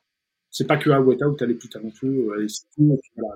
Mais par contre, à Weta, t'as des gens extrêmement talentueux. des trucs de malades. Et en fait, t'as as une, un, des outils de fou aussi. Enfin, t'as la plus grosse render farm au monde. Euh, comment c'est eux qui ont développé les, les nœuds de rendu en quantum physique. Enfin voilà, quoi. T'imagines quoi. Mais en gros, c'est que comme tu as tellement de changements, et en fait, si tu veux, Weta, tu as très peu de boîtes hein, qui peuvent prendre tout un, tout un film et le faire. Tu as très très peu de boîtes. Sais, maintenant, c'est coupé en beaucoup de boîtes et tout ça. Et, euh, et euh, donc, j'aurais tendance à dire que vraiment, si tu regardes un gros film, un blockbuster, hein, je veux dire, hein, c'est euh, bah, 10, 10 boîtes au monde qui peuvent faire ça, quoi. Qui peuvent prendre tout un film et faire, ok, je le gère mais forcément, ils doivent tout gérer en même temps. Ils doivent vraiment créer tous les assets, enfin tout, tout, tout, tout. Surtout avec un client qui, qui, est prêt à en plus tout changer. Qui, ah, du coup, ça. Ça, perturbe encore plus la production et euh, tu n'as plus un début et une fin, mais tu as un début qui redevient début en plein milieu. tu as tout dit, tu as tout dit, c'est exactement ça. Donc si tu veux, Marvel, en fait, c'est ça, quoi. Et, euh, et puis Avengers, quoi. Tout le monde l'attendait, Avengers, t'imagines? Avengers 1, tout le monde était là, oh, attends, attends, t'as tous les super-héros ensemble, là Là, c'était un gros truc quoi qui se passait. Quoi. Et euh, on l'a fait, quoi, tu vois. Et en fait, euh, donc c'était situé en permanence. T'avais, euh, tiens, d'un coup, tu t'avais toute une nouvelle séquence qui venait parce que forcément, tu t'avais des boîtes, des plus petites boîtes qui pouvaient pas la faire. Donc c'était, eh Wata, tu Marvel, c'était, Wata, tu peux faire la séquence que la petite boîte a pas pu la faire? Et ils sont là, bah ouais, là nous on va la faire, on a plein de gens, on a, on a les ressources, quoi, tu vois. Et puis nous on torchait ça en une semaine. Ah oui, d'ailleurs, ça doit être fait dans la prochaine semaine. Ok, bah, quand même, allez, c'est parti. Et donc, en fait, on se retrouvait à avoir plein de plans. Moi, j'avais mais des plans, je crois qu'en trois semaines, j'ai finalisé 27 plans. Chose que pour un, du blockbuster, c'est juste la folie, quoi, tu vois. Et, euh, euh, donc, en fait, ils ont vu à quel point j'allais vite, à quel point, pareil, j'étais gentil. Donc, à la prod, c'est une toute nouvelle prod euh, qui était même pas du tout expérimentée dans la prod. Et moi, été hyper gentil avec elle. comment et, et vraiment, je l'ai menée. Enfin, tu vois, on est on est devenus bons amis, tu vois. Et, et il s'avérait que c'est devenu une des top après, quoi, tu vois. Avec ma gentillesse, le fait que venant de, de, de là, enfin, j'avais eu l'habitude de travailler très vite, en fait, d'avoir une perfection, tu vois, dans, dans, dans le travail, quoi et à amener ça. Et en fait, ils ont vu que toute la vague, la première vague de Diney qui était venue en fait à, l'époque de Weta, c'était tous des perfectionnistes. Donc en fait, on travaillait vraiment euh, vite, mais en même temps, on essayait de travailler bien. Et quand c'était pas bien, on essayait de récupérer les choses et tout. Donc en fait, tout de suite, ils ont vu waouh, top quoi, tu vois. Donc on va leur donner encore plus de plans. Puis là, j'ai eu euh, bah, le plan préféré de, euh, du réalisateur sur sur Avengers One, donc j'étais super content. C'est le moment, c'est, il adore ce plan-là. Euh, au moment où tu as euh, Thor et, euh, et, Iron Man qui se battent, puis t'as as, un Thor qui vient, qui non, t'as Iron Man qui prend Thor, qui arrive sur un cliff et qui lui racle la gueule et qui monte tu vois. Et, euh, et juste on a à faire quoi. Et c'était top, top, top. Et euh, j'ai adoré. Et puis le VFX sup, c'était aussi pareil. Et il est venu me voir, il fait je crois vraiment top. Euh, tu vois, mais en fait, tout le monde était hyper supportif. Mais comme je me remets tout le temps en question, pour moi, c'est normal, en fait, de donner le meilleur. Et ça veut pas dire que je suis le meilleur. Et je suis loin d'être le meilleur. Mais loin de là. La seule chose que je sais, c'est que je travaille tellement dur. Je travaille peut-être quatre fois plus dur que la plupart des gens, tu vois ce que je veux dire. Mais, c'est pourquoi, en fait, euh, c'est, euh, tout le monde aurait pu faire le plan que j'aurais fait. Tout le monde. Ouais, mais tu t'es donné les moyens et tu as passé tellement d'heures que, euh, avec le niveau que tu avais et ta perfection euh, et ton niveau de détail, euh, bah, le, le, plan était top, mais c'est pas sorti de nulle part et t'as pas claqué des doigts, le plan était fait, quoi. non, pas du tout, exactement. En fait, et là, c'était le tout premier truc. Et, et donc, après, un putain de succès, tu vois, sur, sur Avengers One, quoi. Ah, tout le monde disait ouais, c'est génial. Et puis en plus de ça, j'aurais, sorti le plan tout en full, euh, full stéréo et tout, alors qu'il ne devait pas être fait. Il y a, euh, ah, Marvel l'avait demandé à la dernière minute. J'ai sorti le plan full stéréo en, une journée, tu vois, et qui marchait hyper bien, tu vois. Et euh, tout le monde disait ouais, génial et tout. Allez, on va se reposer. Ah non, non, tu passes direct sur, euh, tu passes direct sur euh, Hobbit 1 maintenant. Et là, il me fait ah tiens, Geoffroy, comme ça s'est tellement bien passé? Alors voilà un plan tu as euh, 1300 frames en stéréo, 4K, enfin 5K, et euh, sur tout le plan, c'était un énorme euh, un mouvement de caméra, tu vois, et tu avais neuf différents fonds verts. Oh C'est pour toi. Ah d'ailleurs, euh, ça doit être fini avant la fin de semaine parce qu'on montre ça à PJ, PJ Peter Jackson, parce qu'il l'appelait PJ. Euh, on doit montrer ça à PJ pour vendredi. On était le mardi. Bonne chance. Ouais. Et t'es là, euh, ah non, non, mais t'inquiète, hein, fais-le rapide, hein, mais euh, euh, c'est juste, non, c'est littéralement ça. Hein. Fais-le rapide, hein, mais c'est juste, on, on, le monte juste pour qu'il valide, et puis après, euh, tu, tu, fais le tech check dessus. Parce qu'en fait, c'est là où en fait, t'as différents workflows aussi. Euh, chose que, ce qui n'était pas pareil à Dineg hein, que à, à, à, Weta. Et en fait, Weta, ils étaient mille fois plus intelligents. C'est que Dineg, en fait, ils étaient déjà, euh, comme on dit, pixel fucking. Mm -hmm. dès, dès, ce que tu faisais, en fait, tu devais montrer un truc parfait parce qu'il faisait chier en permanence. Donc tu devais ah Alors que là-bas, étais là, non, tu montes pas un truc parfait. Tu montes un truc, tu valides en fait l'intention artistique. Si l'intention artistique elle est validée, après le, le, réalisateur, il sait très bien que tu vas, euh, toi, tu vas faire ton propre pixel fucking par dessus pour euh, le mettre en tech check euh, valide en fait. Donc on appelle ça un QC, QC Quality Control. Et euh, donc il me dit non, mais ça c'est juste pour euh, creative approval. Donc ça, ça se dit comme ça. Creative Approval. Après, le QC, euh, t'as autant de temps que tu veux pour le faire. Quoi. Et euh, j'étais à. Et ouais. quelque part, c'est plus logique. En fait, on te donne le temps après euh, et tu y passeras seulement si le plan est validé et que justement l'intention artistique euh, convient au réalisateur et, et pas l'étape précédente avant euh, pour le foutre à la poubelle. Quoi.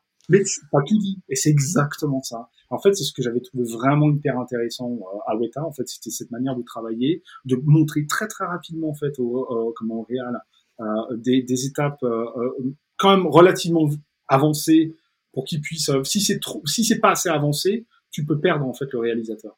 Et là, il peut, il peut flipper, il peut dire non, non, non, c'est pas ce que je voulais parce qu'il voit pas les trucs. Mais si tu fais un minimum avancé, il dit attends, c'est bon, on va, on va régler ça par la suite. Il comprend, quoi, tu vois. Il euh, y a, en fait, il y a un juste milieu à trouver. Mais, euh, mais c'est pas comme Dineg où c'était que du euh, putain de pixel fucking en permanence, euh, même dans ta version 1, tu vois. Tu étais là, mais non, attends, laisse-moi te balancer les trucs, je vois en fait exactement ce que ça donne, quoi. Je te raconterai après une histoire, une petite histoire sur Ready Player One après. C'est excellent l'histoire. Tu vas adorer. ah, c'est teasing. Bref, et en fait, donc, ils me disent, bah voilà, c'était mardi, hein, parce que j'avais pris un jour ah, j'avais pris quand même un jour off, tu vois, pour passer avec ma femme et, et, et mon fils. Et euh, bon, il faut savoir que en fait, tu as, une, une, réputation à Weta. En fait, les femmes, tu les appelles pas les Weta wives, tu les appelles les Weta widows. Qui veut dire? C'est quand une femme perd son mari. Euh, une veuve? Ouais, les veuves Weta, voilà. Ce sont les veuves Weta. Et euh, bah, on avait bien vu les, mes sept premières semaines à Weta, elle m'a pas beaucoup vu, quoi, tu vois, quoi. Donc euh, incroyable. Et, euh, et puis et puis voilà. Donc là, je me dis bon, je prends quand même un jour, quoi. Off. ouais. On va se voir un jour en cette en cette semaine, c'est pas mal. voilà, exactement. Par contre, à Weta, tu as les heures sup de payer. Donc en fait, tu as intérêt de faire des heures sup parce que comme ça, tu mets vachement plus de côté, quoi. Donc on se dit, euh, bah allez, on se plaise. Euh, enfin voilà, quoi. Donc j'arrive le mardi. le mardi, il me dit, ouais, pour vendredi, tu présentes ça à PJ, quoi. Non, mais t'as vu le plan que c'est, quoi. Alors c'était un plan de, dans Rivendell, quoi. Et en fait, euh, donc c'était euh, quand t'avais les, les nains qui venaient s'asseoir en fait sur l'une des tables avec t'avais Gandalf, t'avais euh, le boss des elfes, je me souviens plus comment il s'appelle, celui avec les cheveux longs et tout. Mm tu avais cet énorme plan qui passait, tu voyais toute la vue de Rivendell, quoi, tu vois, et tout magnifique. C'était que du fond vert, mais sept différentes couleurs de fond vert. Hein. Et alors, c'est quoi le plus dur, justement, euh, techniquement, euh, pour faire ce plan dans les délais? Euh, bah, En fait, tu te fais pas chier. Tu fais au plus rapidement. Mais par contre, tu as des outils, parce qu'en fait, il faut savoir que Hobbit, c'était full stéréo aussi. Hein. Donc, en fait, tu travailles en stéréo, donc tu travailles deux fois plus. Mais en fait, on avait vachement d'outils en fait qui nous permettent de voir, en fait, si tu veux, on avait un outil, on utilisait Harvey, en stéréo, full stéréo en fait, et puis euh, tu euh, convergeais en fait à l'endroit que tu voulais, tu faisais un, un, tu faisais un, un, left right left right, tu vois, pour voir en fait si ton truc était bien calé ou pas. Et en fait, ce sont des techniques que moi j'ai appris par la suite. Mais euh, lui, en fait, si tu veux, Peter Jackson, il voulait juste voir le truc en mono, il voulait pas le voir en stéréo. Donc moi, j'ai travaillé à fond sur la, sur la mono, sur une seule vue, quoi, tu vois. Euh, donc j'ai fait les, tous les fonds verts, j'ai placé Rivendell et tout, euh, super, euh, euh comment, euh, God Rays, euh, mais God Rays que j'avais fait moi-même en peinture et tout, mais pas God Rays horrible de, de Nuke qui vient avec, tu vois, l'outil là, leur volume Rays là qui est horrible. non, non, le truc que j'avais vraiment bien passé et tout ça, et puis il regarde ça et vendredi, donc t'imagines, je pas passé 8 heures par jour. Non, non, ah. C'est un bon 19 heures par jour quand même. Pour je rigole pas, 19h. Je rigole pas. Du tout. Euh, donc j'étais mais cuit alors que j'avais eu une journée avant, enfin j'avais eu deux mois avant à 92 heures par semaine, enfin, voilà quoi. Donc j'étais cuit complètement cuit. Et euh, t'as as, Peter Jackson qui regarde le truc, qui dit ouais pas de problème. Ouais c'est bon, pas de problème. Juste comme ça, enfin, 5 minutes. Tout ça, tout ça pour ça, entre guillemets. Ouais, tant mieux. Hein. Donc on va dire, eh ouais, c'est froid, maintenant tu vas pouvoir faire le tech check dessus, y a pas, enfin le QC dessus, il y a pas de problème quoi. Je dis, oh cool et tout, euh, ouais, combien de temps ça va te prendre? Je sais pas, euh, une semaine, deux semaines. Chose que j'avais pas trop d'expérience dans Native Stereo, moi, tu vois. Ouais. c'est combien de temps d'écrit? Bon après j'avais plein d'autres plans à côté, hein.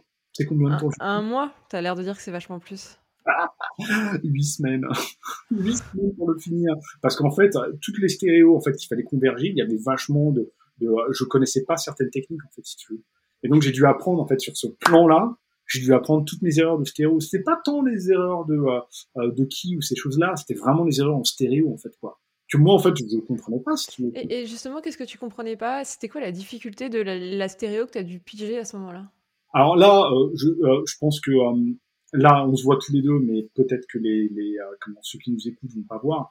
Mais en gros, en fait, si tu veux, les stéréos, t'as des, t'as des planes en depth. D'accord? On est d'accord? Donc, en fait, converger, tu converges sur une plane de depth. Et c'est là, en fait, où tu regardes sur l'œil gauche, l'œil droit, pour voir, en fait, si t'as bien calé ou pas. En fait, il y a des fois où si tu fais juste, si tu converges juste sur, en fait, la, convergence par défaut, qui est, en fait, juste devant, euh, tu sais, c'est, euh, à l'époque, c'est, c'était Avatar, en fait, qui avait, qui avait créé le protocole, enfin créé, si tu peux dire ça comme ça, le protocole stéréoscopique, tu regardes ça comme si c'était une boîte, en fait, si tu veux. Donc, en fait, la convergence, elle est euh, de 30.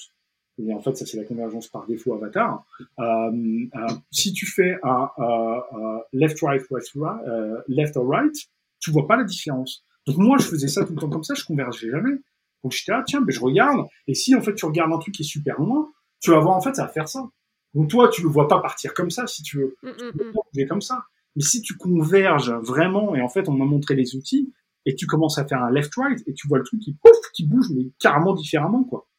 Et t'es là, tu fais, mais comment ça se passe? Pourtant, je l'ai bien mis sur la plane et tout machin. J'ai pensé en fait, euh, tu vois, euh, parce qu'on utilisait des outils. Euh, j'avais créé d'ailleurs un outil après sur la triangulisation par rapport à, aux, caméras, tu vois. Et donc, mhm. on avait des outils qui nous permettent de, de, vraiment pointer en fait le truc. pareil, tout ce qui est le deep compositing nous aidait vachement à ce niveau-là aussi. Euh, Attends, je vais, je vais le reformuler et essayer de mettre des mots parce qu'il y avait beaucoup d'images et pour ceux qui n'auront pas la vidéo, ça va peut-être pas être très clair. en fait, ce que tu racontes, c'est que sur, euh, si tu fais une converse, converge, pardon, j'arrive pas à le sortir, convergence. Convergence convergence sur une boîte, en fait, dès que tu vas avoir énormément de perspectives et de profondeur de champ, euh, les deux images pour l'œil droit et pour l'œil gauche euh, vont pas être au bout du triangle, mais au bout de cette boîte. Et donc, va y avoir en fait un, décalage entre ce, que, entre ce que verra l'œil droit et l'œil gauche en hauteur ou euh, en horizontalité. En fait, regarde, si tu mets ton doigt juste devant tes yeux et que tu fais left, right, left, right, et si tu le bouges, tu vas voir en fait qu'il y a une différence en fait de l'œil gauche et l'œil droit. C'est exactement pareil en fait, si tu veux. C'est que euh, toi, si on regarde ça comme ça, de loin, on le voit bouger, mais en fait, on ne sait pas vraiment. Euh, euh, euh, on le voit bouger de, bonne manière, de la bonne manière en fait. Sauf que quand tu converges, en fait, là, si tu, tu le vois plus bouger. C'est tout le reste qui bouge. Et c'est là, en fait, tu vois, si normalement, s'il bouge pas, ça devrait être comme ça. Alors là, pardon pour ceux qui ne le voient pas, mais en fait, ça devrait juste faire une rotation comme ça. D'accord?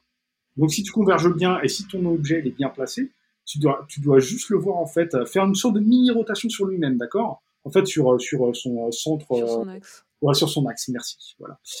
Horrible. J'ai des mots Mais et en fait, sauf que il y a des fois où moi en fait, je convergeais et je m'attendais à ce que ça fasse ça, et chose que ça faisait un truc comme ça, ça faisait clic, clac, clic, il n'était pas du tout sur son axe, il, était désaxé, euh, en décalage, soit à droite, soit à gauche, soit un peu au-dessus. Euh. Donc, si tu veux, en fait, je l'avais pas bien mis euh, sur la, la, bonne plane, depth plane, tu vois. Donc, en fait, il fallait régler comme ça, et après, c'était bon. Mais moi, comme je savais pas, en fait, j'ai mis vachement de temps pour tout remettre, quoi. Et après, on a eu des problèmes en CG aussi, pour les voir en, comme en 3D, enfin, tout ça. Mais c'est là où, en fait, ce plan-là, j'ai vraiment appris, en fait, à savoir utiliser la, la stéréo, et pareil, à vraiment utiliser euh, tout le potentiel de Nuke en fait en 3D aussi. Quoi. Et euh, déjà en fait, euh, il y avait vachement de choses que je faisais moi parce que j'utilisais vachement de UV projection. En fait, j'utilisais pas moi la projection normale de Nuke, je faisais tout en UV en fait. Si j'ai toujours, toujours fait ça, c'est vachement plus simple. Euh, je trouve que ça a vachement plus de sens parce qu'on travaille dans un espace 3D, donc voilà. Mais euh, dit celui euh, qui détestait faire des vues avant. c'est pas grave. Euh, mais euh, enfin voilà. Mais en fait, à Weta, si tu veux, après ce plan-là, vraiment, j'ai, enfin, ça a tilté et après, ça a été, j'ai fait du plan, du plan, du plan, du plan. Et après, on utilisait énormément de deep compositing. À l'époque, c'était pas connu. c'est Weta et et comment mince et Animalogic à l'époque en fait qui avait inventé le deep compositing. Et, euh, et Wata, eux, c'était eux euh, qui avaient tout fait, quoi. Et t'avais toujours euh, Dr. Pittelman, qui est le créateur du Deep, euh, qui, euh, tu imagines, le mec, bon, il a gagné deux Oscars, je crois, un truc comme ça. Et le gars, il prenait toujours son bus. Et moi, je me souviens qu'il venait tranquille et tout, il venait s'asseoir à côté de toi, il papotait, et puis voilà, le mec, une tronche, comme il n'est pas permis, docteur en plus de ça. La NASA le voulait, en fait, et il dit, je suis bien dans le Media Entertainment, je suis bien à Wata, donc je reste, quoi. Bref. Euh, et le mec super gentil en plus de ça. Et euh, qu'est-ce que je dire en fait Donc on a travaillé, j'ai commencé vraiment à comprendre en fait. Euh, au début, tu, tu comprends pas trop ce que ça veut dire quoi, tu vois. T'es là, tu fais bon, bah t'as pas besoin de faire un A sur B ou B sur A, ça se fait automatiquement. Mais en fait, c'est mille fois plus précis et mille fois plus. Là, on va pas rentrer dans le détail, hein, parce que sinon, là, on en a encore pour 6 heures. Là, on fait un masterclass dans ces cas-là. Ouais, c'est ça. Je te rappellerai pour la masterclass. mais, euh, mais voilà, mais, euh, mais en gros, j'ai vu tout le, tout, tout, le, tout le principe, en fait, du si tu veux, quoi. Et euh, c'était juste une révélation pour moi. Et, et, à ce moment-là, ce, deep compositing, comment vous l'apprenez? C'est progressivement chacun qui comprend un truc et vous le partagez. Et du coup, tu as cette espèce de base de connaissances et vous apprenez en fait tous ensemble parce que vous êtes un peu en mode exploration. Euh, ou est-ce qu'il y, a une partie de la team qui est dédiée, je sais pas, à faire de la veille et essayer de mettre en place ce process et après qui vous apprend en disant bon les gars, c'est ça la méthode maintenant pour le deep et euh, c'est à ça que ça sert et, quelque part ils ont un peu débroussaillé pour toi. Euh, comment c'était organisé un peu cette exploration? Ça vient toujours de l'expérience en fait des gens qui ont travaillé à Weta parce que Weta tu avais des seniors ça faisait 25 ans qu'ils étaient à Weta donc en fait ils ont vu toutes les technologies émerger si tu veux euh, pour la petite histoire, hein, euh, si tu veux Avatar, ils auraient jamais fini le film à temps s'ils n'avaient pas créé en fait euh, la technologie Deep. Et en fait, c'est ça le truc. Il faut savoir qu'ils ont créé, encore une fois, la nécessité et la mère de toutes les inventions, étant donné qu'en fait, ils n'arrivaient pas à sortir à temps comment, toutes les images. Quoi. Ils n'arrivaient pas, ils n'avaient pas le temps sur Avatar, tellement il y avait de choses à faire. Et donc, ils ont créé le Deep. tu sais, en plus, elle passe à travers les feuilles, les machines imagine ça en CG, toi tu fais ça, euh, toi surtout qui, qui, qui, qui, qui est superviseur 3D, euh, tu comprends très bien que c'est une pain in the ass de faire ça, euh, de, de, de setuper en fait tes différents comment un, deux, trois, tes différents hold out quoi. Et t'imagines hein, combien de temps ça va prendre? Ça en prend un minute avant de faire ça quoi. Alors que le deep, en fait, t'as plus besoin. En fait, si tu veux, le hold-out, il est géré automatiquement chez les compteurs. C'est eux qui font, en fait, euh, parce que le deep, en fait, fait les hold-out automatiques. Donc, mm ça, déjà, en fait, dans un premier temps, ça a permis, en fait, à toute l'équipe de, de, de, euh, comment, de lighting, mais de speeder le workflow comme il n'est pas permis. Parce qu'en fait, tu avais tellement d'erreurs de hold-out qui venaient, tellement t'en avais, en fait, dessus, que, euh, que, euh, ils sont dit, attends, on va créer une technologie qui permet automatiquement euh, de faire les hold-out. Comme ça, ça n'est plus la responsabilité du lighter et de, de lighting département de faire le hold-out, mais maintenant ça devient en fait une responsabilité un peu plus vers le compositeur qui peut lui en fait, hein, qui a euh, complètement la, une liberté totale de faire ce qu'il veut. C'est-à-dire qu'il n'a pas besoin de faire de hold-out, c'est fait automatiquement. Ou si toi tu veux en fait définir tes propres hold-out, tu peux le faire aussi. Cette technologie elle est incroyable si tu veux. mais à l'époque elle coûtait très très lourd seulement un studio comme euh, euh comme euh, pouvait se le permettre, tu. Euh, donc voilà en fait. Euh, mais qu'est-ce que je veux dire? Et à partir de là, si tu veux, j'ai découvert tout ça et puis là, t'as comme tu savais très bien, j'étais déjà très Python orienté, donc je faisais pas mal d'outils à droite à gauche et tout machin. mais et là, t'as as Sauron qui est arrivé sur la place. Et là, j'étais là, alléluia, Sauron qui était le asset management en fait sur nous. Euh, et qui est venu en fait avec euh, avec euh, Chaplin, qui était carrément, c'était carrément un, timeline editor dans Nuke automatiquement où tu pouvais prendre en fait toutes tes playlists, faire tes playlists, drag and dropper en fait toutes les soumissions que tu avais tout ça. ça t'envoyait, en fait, ça t'envoyait la playlist directement à, comment, à tes sup et tout. C'était un truc de malade, quoi. Mais de malade. Et là, j'étais là, mais comment ils ont fait ça? J'ai envie de savoir en fait comment ils ont fait quoi tu vois j'ai envie de d'ouvrir le capot de la voiture et de regarder dessous ah ben voilà c'est ce que j'ai fait et j'ai mis bien les mains dans le cambouis tu vois et puis euh, j'ai appris tellement de choses des trucs tellement intelligents qu'ils faisaient quoi tu vois euh, tout euh, faire en fait des, tout, évaluer en fait sur des, des URI quoi URI c'est une URL en fait en gros parce que tu sais les, les URI t'as pas que HTTP ou HTTPS mm -hmm. avoir beaucoup d'autres en fait URI qui sont en fait euh, des, euh, des customisables, euh, enfin comme tu veux. Et eux, ils avaient fait leur propre URI en fait sur la base de données qui te donnait par exemple juste une ligne de code, enfin une ligne. Ça pouvait donner les derniers publish, les versions que tu voulais, enfin tout ce que tu voulais, mais tu le mettais quoi, tu vois, tout ce que tu voulais. Ah ouais, c'est hyper simple en plus. Alors moi sur Python, j'ai réussi à écrire en fait euh, tout un système en fait de, de template node. Donc en fait où je mettais les template node en fait, c'était juste, hein, si tu veux, en fait, ça comprenait, en gros, tu, tu, tu copiais, euh, et tu copiais toute une partie du script, et tu collais ça sur un autre environnement de show. Parce qu'en fait, si tu veux, en gros, dans les grosses boîtes, je, je sais pas si en France c'est pareil, enfin, j'imagine que tout dépend des boîtes, en fait. Voilà, c'est ça le truc. tu travailles sur des euh, environnements, d'accord, de travail. Donc, euh, euh, euh, nous, étant donné qu'on a tout le temps été que sur Linux, c'est en fait, tu fais tout en ligne de commande. Ouais. en fait, t'as même pas d'icône, si tu veux. Comment Tu peux être en version la plus basique du monde avec juste des lignes de code et c'est tout. Bah, en fait, c'est, nous, c'est, en fait, si tu ouvres un Nuke, par exemple, tu l'ouvres avec une ligne de commande. Dans, dans Linux ou ces choses-là, tu setup ton show, tu setup ton shot en ligne de commande.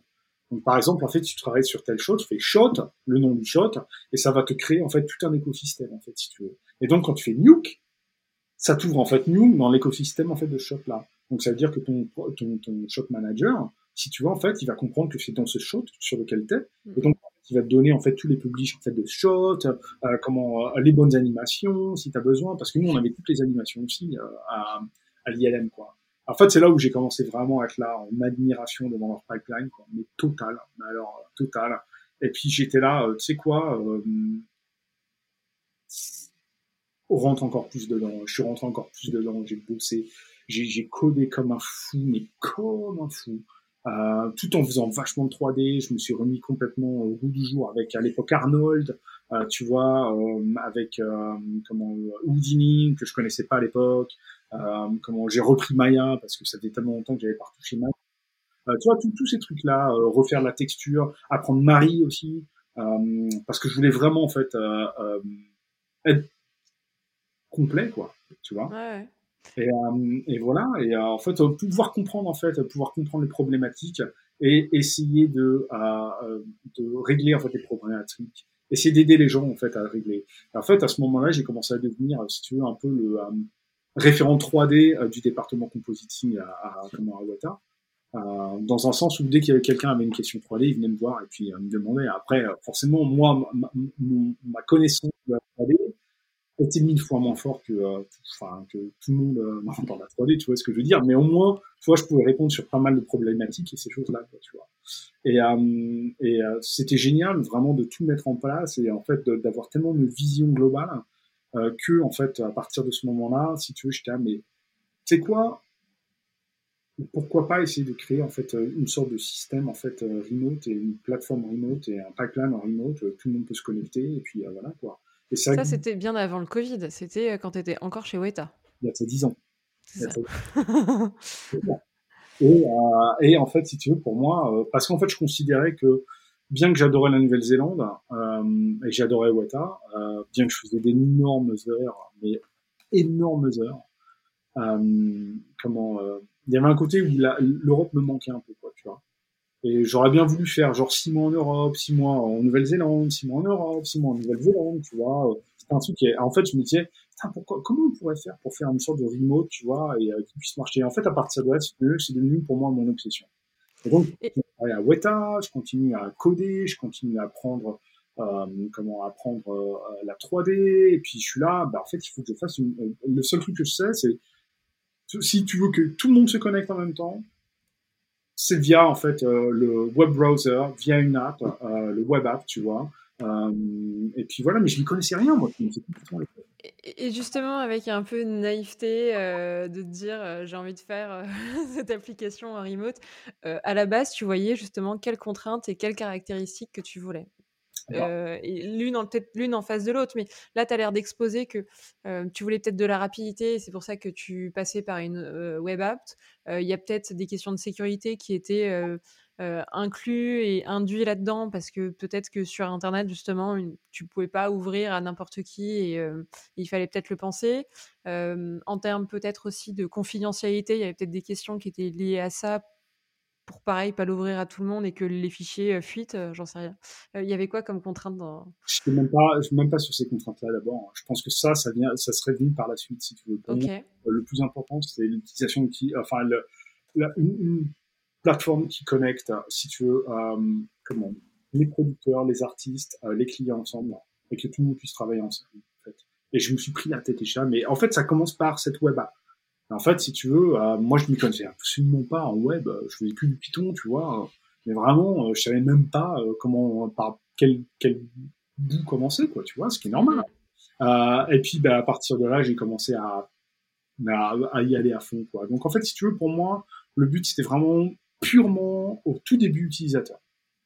Et toutes les questions, en fait, sécurité, tout ce que tu viens de dire, euh, euh, ça, je sais que j'ai mis ça, en fait, j'ai pensé, mais j'ai mis ça d'un autre côté, parce que pour moi, en fait, ce qui est le plus important, c'est l'utilisation principale en fait, qui sont les prods, les artistes, les sweeps et tout ça. Comment faire pour que ce soit en fait comment un, un, système en fait une UI qui rassemble tout le monde, qui permet en fait de voir très très rapidement en fait les les comment les availability, on dit important parce que les gens savent pas, j'habite pas en France, donc euh, c'est ça ouais. Non, en fait, tu voulais tout de suite un système qui allait être viable et intuitif, euh, et pour qu'il soit utilisé justement en remote et accepté et mis en place, il fallait pas qu'il y ait plus de contraintes, mais que ce soit euh, comme si les gens étaient au, bureau, en fait. C'est ça. C'est exactement ça. Et puis aussi que soit que les boutons soient relativement simples, que ce soit beau, que ce soit, tu vois pas ce qu'on a en règle générale quand c'est fait une fois par les ingénieurs, tu vois ça peut être très très intelligent, mais euh, l'utilisation elle est très difficile, elle est très orientée en ingénieur. Euh, donc pour un artiste c'est très difficile, tu vois. Et, euh, et, et voilà en fait. Donc j'imaginais vraiment que pour moi en fait, je suis toujours parti du principe que si tu as besoin de quelque chose, tu dois arriver à ce que tu veux en trois clics maximum. Dès que tu commences à passer à quatre clics, ça commence à être confus. Parce que tu as forcément pas confus. Et ça, ça a été mon mantra et c'est sûr ça en fait où j'ai voulu vraiment commencer à préparer les choses. Mais comme je ne connaissais pas du tout en fait j'ai j'avais tout dans la tête. Mais euh, j'étais là bah tu sais quoi je vais m'y mettre et je vais apprendre. Et là c'est la phase numéro 2 en fait de de euh, ma euh, carrière a vraiment commencé à ce moment-là. Quand je suis parti de Bogota euh, donc on est parti, euh, j'avais un deuxième enfant qui avait été euh, conçu et, et, né à Wata, donc ma fille Frances, incroyable petite fille de 7 ans maintenant, tu vois, et top. Et on venait en fait, elle venait d'être née quand on est parti. Donc on est parti, donc je suis parti à ILM à Singapour. Alors entre temps, là pour, pour tout ce qui est la période Wata, là, on a parlé que du côté vraiment à peu près pro, mais il faut savoir que côté perso, ça a été incroyable aussi parce qu'on fait des années à vivre on avait un groupe de gens qui était incroyable. Euh, on a vu des, des, des euh, on est parti en vacances. Moi, mes meilleures vacances que j'ai passées toute ma vie, c'était euh, de voyager dans la Nouvelle-Zélande, voir les deux îles et être émerveillé par la gentillesse des gens, par la culture, par par la la scenery, la, la, scène. tu vois. donc en fait aussi d'un côté personnel, il y a eu beaucoup de choses qui sont passées. Pour ma femme, ça a été très difficile parce qu'elle m'a pas vu beaucoup pendant, euh, pendant trois ans, tu vois. Mm -hmm. très très peu vu, hein, parce que tellement j'étais busy. En fait, si tu veux, j'ai fait un burn-out parce que je travaillais quasiment 90 heures par semaine, euh, pas, tout, pas, avant trois ans, on est d'accord, parce que sinon je serais mort, hein, c'est pas possible. Mais euh, j'aurais tendance à dire sur trois années, j'ai fait deux ans et demi comme ça. Donc au bout d'un moment, si tu veux, euh, tu peux. Il faut que tu passes à autre chose. Voilà, c'est ça. J'ai fait huit films en trois ans et demi, enfin un peu trois ans là-bas. C'était incroyable en fait. Mais on a eu une expérience. Euh, moi, la Nouvelle-Zélande, j'en garde une expérience absolument incroyable, mais je devais partir. Et c'est moi qui, en fait, et ma femme pareil, elle était pas heureuse hein, là-bas. Hein. Elle était pas heureuse euh, euh, parce qu'on se voyait pas, parce qu'on ne passait pas du temps ensemble. Et puis moi, j'étais mais burn-out de chez burn-out quoi. Et là, je commençais à devenir de plus en plus, tu sais quoi, je peux plus faire de compte, tellement c'est compliqué, quoi, tellement ça prend du temps, tellement euh, euh, c'est à l'arrache, tellement tu as des, euh, tout le temps comment, des notes de dernière minute, ces choses-là, si tu veux. Donc en fait, toutes ces choses-là, j'étais là, putain, je suis crevé. Après trois Hobbits, comment, deux Avengers, un euh, Planet of the Apes, un Iron Man 3, un, enfin bon, j'en ai fait quoi 7 ou 8 là-bas. Enfin, les, les, tu vois, les gros trucs, quoi, j'en pouvais plus à la fin. J'étais là, tu sais quoi, j'ai besoin d'avoir de, nouveau une, balance de vie parce que là euh, je sens que euh, j'apprécie plus mon travail je commence à vraiment euh, me, me, me, renfermer je commence à gueuler enfin pas gueuler c'est pas vrai mais les gens qui me connaissent savent hein, je suis quelqu'un de passionné, je suis quelqu'un de très joyeux. Et euh, je l'étais plus. Ouais, t'étais vite irritable et, euh, et, à fleur de peau, quoi. Ouais, c'est ça. Et donc, il y a un moment où tu es là, tu fais, bah, je dois arrêter, quoi, tu vois. Même si, on aurait pu rester à vie, hein, même, hein. c'est pas un problème, hein. À Weta, on aurait pu rester à vie, euh, mais c'est le moment d'arrêter. Tu veux me poser une question Ouais. Euh, comment tu, du coup, remets la, balance un petit peu à zéro et retrouves un, un équilibre, surtout quand tu es justement euh, totalement explosé et, et au, au, bord de l'implosion, euh, tout en conservant cette passion et, est-ce que à ce moment-là, tu penses rester et continuer à faire du compo ou vraiment tellement t'es dégoûté, tu penses à, changer et peut-être te reconvertir Pour moi, c'était, je pensais me reconvertir dans la tech, en fait. Voilà, dans le pipeline, en fait, devenir un compte Je voulais plus faire de compte, c'était terminé, tu vois. C'était tellement, tellement, comme tu dis, j'étais dégoûté, quoi, tu vois. J'étais dégoûté de ces heures-là, en fait, pas possible. Euh, sachant que deux enfants aussi, euh, tu sais, euh, papa, euh, j'ai envie de voir mes gamins, j'ai envie Normal. de... Euh, vois, ils sont petits, donc euh, c'est quand ils sont pas trop chiants, tu vois, donc voilà. Ça change, hein. Je rigole. je rigole. Surtout en plus de, à ce moment-là, on savait pas encore trop, mais il y avait déjà quelque chose qu'on voyait par rapport à notre fils aîné, euh, comme je le redis, mon fils aîné est autiste en fait, si tu veux, et euh, il y avait déjà des choses qu'on commençait à voir en fait, si tu veux. Donc il fallait que je sois avec ma femme, il fallait que je sois présent, je voulais monitorer aussi euh, ma, comment la famille pour voir, enfin tu vois, et mon, mon, fils aîné a toujours été très très très très très accroché à moi, et je voulais surtout pas être un étranger pour lui, tu vois. Et donc voilà, donc on a décidé, écoute, je pars, on part. ALM, c'est parti. Donc euh, six mois avant, j'avais un contrat. LM. En fait, on se demandait si on allait à, comment? Si on allait à Singapour ou si on allait à comment Vancouver. on s'est dit ouais mais Vancouver ça va être un peu pareil que soit Londres, soit euh, Wellington. Même si Londres et Wellington c'est complètement différent. Hein. Mais Vancouver et Wellington, ça apparemment c'est à peu près pareil. Donc on s'est dit pourquoi pas je, je challengerais de, manière euh, maintenant culturelle, tu vois. Et pourquoi pas on se trouvera un nouveau challenge. Alors attention, il faut savoir que moi, quand j'ai connu ma femme, euh, euh, j'ai tout de suite vu que c'était la bonne. Donc là, ça fait quoi? Ça fait 13 ans qu'on est ensemble maintenant, tout comme ça? Mais on est mariés depuis 11 ans. Et je l'ai demandé en mariage au bout de 5 mois. Et on a eu, on a eu un enfant un an, neuf mois après euh, qu'on soit mariés, donc euh, nos premiers enfants. Donc on a tout fait très vite. Donc on a toujours aimé les challenges avec ma femme. euh, et là on s'est dit pourquoi pas un nouveau challenge? Allez boum, let's go, c'est parti. On va à Singapour. On va ce coup-ci se challenger de manière euh, de manière culturelle. Mais en même temps j'avais entendu dire qu'à ILM Singapour, la, le, le work-life balance, donc la qualité de vie était beaucoup meilleure qu'ailleurs. Euh, qui laissait beaucoup plus en fait. C'était plus dans la culture en fait de faire en sorte que normalement, c'était bon, mon fameux ami Yann La Rochette, euh, qui était lui qui avait été à, à ILM Singapour, m'avait dit c'est quoi à 6 heures c'est terminé? À 6 heures tu te barres. Et moi c'est tout ce que je voulais c'était ça tellement j'étais épuisé quoi. Et, euh, et donc imagine attends hein, imagine. Je travaille sur le Hobbit 3 d'accord? Je suis sur la toute dernière séquence du Hobbit 3 la bataille des sept armées où euh, Peter Jackson avait décidé de tout refaire en six semaines avant six semaines avant pendant 8 mois on avait parlé sur la séquence. Il dit non non, c'est bon, on jette. Allez, on recommence en six semaines. Donc imagine, on bosse dessus comme des ânes, dessus. Je suis complètement défoncé, j'arrive et je, en fait, je finis de compter le lendemain matin. Donc je finis de compter, il est 2h30 euh, du matin. Le lendemain matin, j'ai mon avion à 10h. D'accord? J'ai mon avion à 10h, je prends mon avion à 10h. J'arrive à Singapour, mais euh, j'ai la tête, mais euh, en vrac, comme il n'est pas permis, quoi. J'arrive à Singapour, euh, je sais même plus quelle heure il est. Euh, bref, euh, et j'arrive et tout de suite, j'ai la chaleur qui me vient. De... c'est vraiment, ça te prend, quoi. Et j'étais là, mais où est-ce que je suis, quoi? Et là, un autre monde, total autre monde. Je suis là, mais euh, waouh Et puis, en fait, ce qui se passe, c'est que j'ai eu seulement combien? Cinq jours et puis, boum, ILM. et j'étais là. Attends, qu'est-ce qui s'est passé là?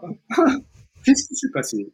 Et euh, il faut savoir, déjà et dans Singapour, c'est ma ville préférée Pour moi, les gens sont d'une gentillesse incroyable, c'est d'une propreté incroyable. Les gens sont relax, hein, Singapour. Il faut pas croire qu'ils sont, au contraire, ils sont super relax, quoi. Euh, c'était près de tout, donc tu peux aller voyager. Il fait beau euh, et chaud tout le temps. Il pleut souvent, par contre. Hein. Euh, mais euh, c'est pas grave. Euh, mais c'est juste en fait, tout est facile, tout est safe aussi là-bas à Singapour. Donc quand t'as des gamins, c'est orienté gamin. Donc nos gamins, t'imagines, quand on arrivait là-bas, Grégory, il avait trois ans et demi, Frances, elle avait huit mois à l'époque, un petit peu moins de huit mois. donc on arrivait, on avait vraiment des très jeunes gamins, quoi.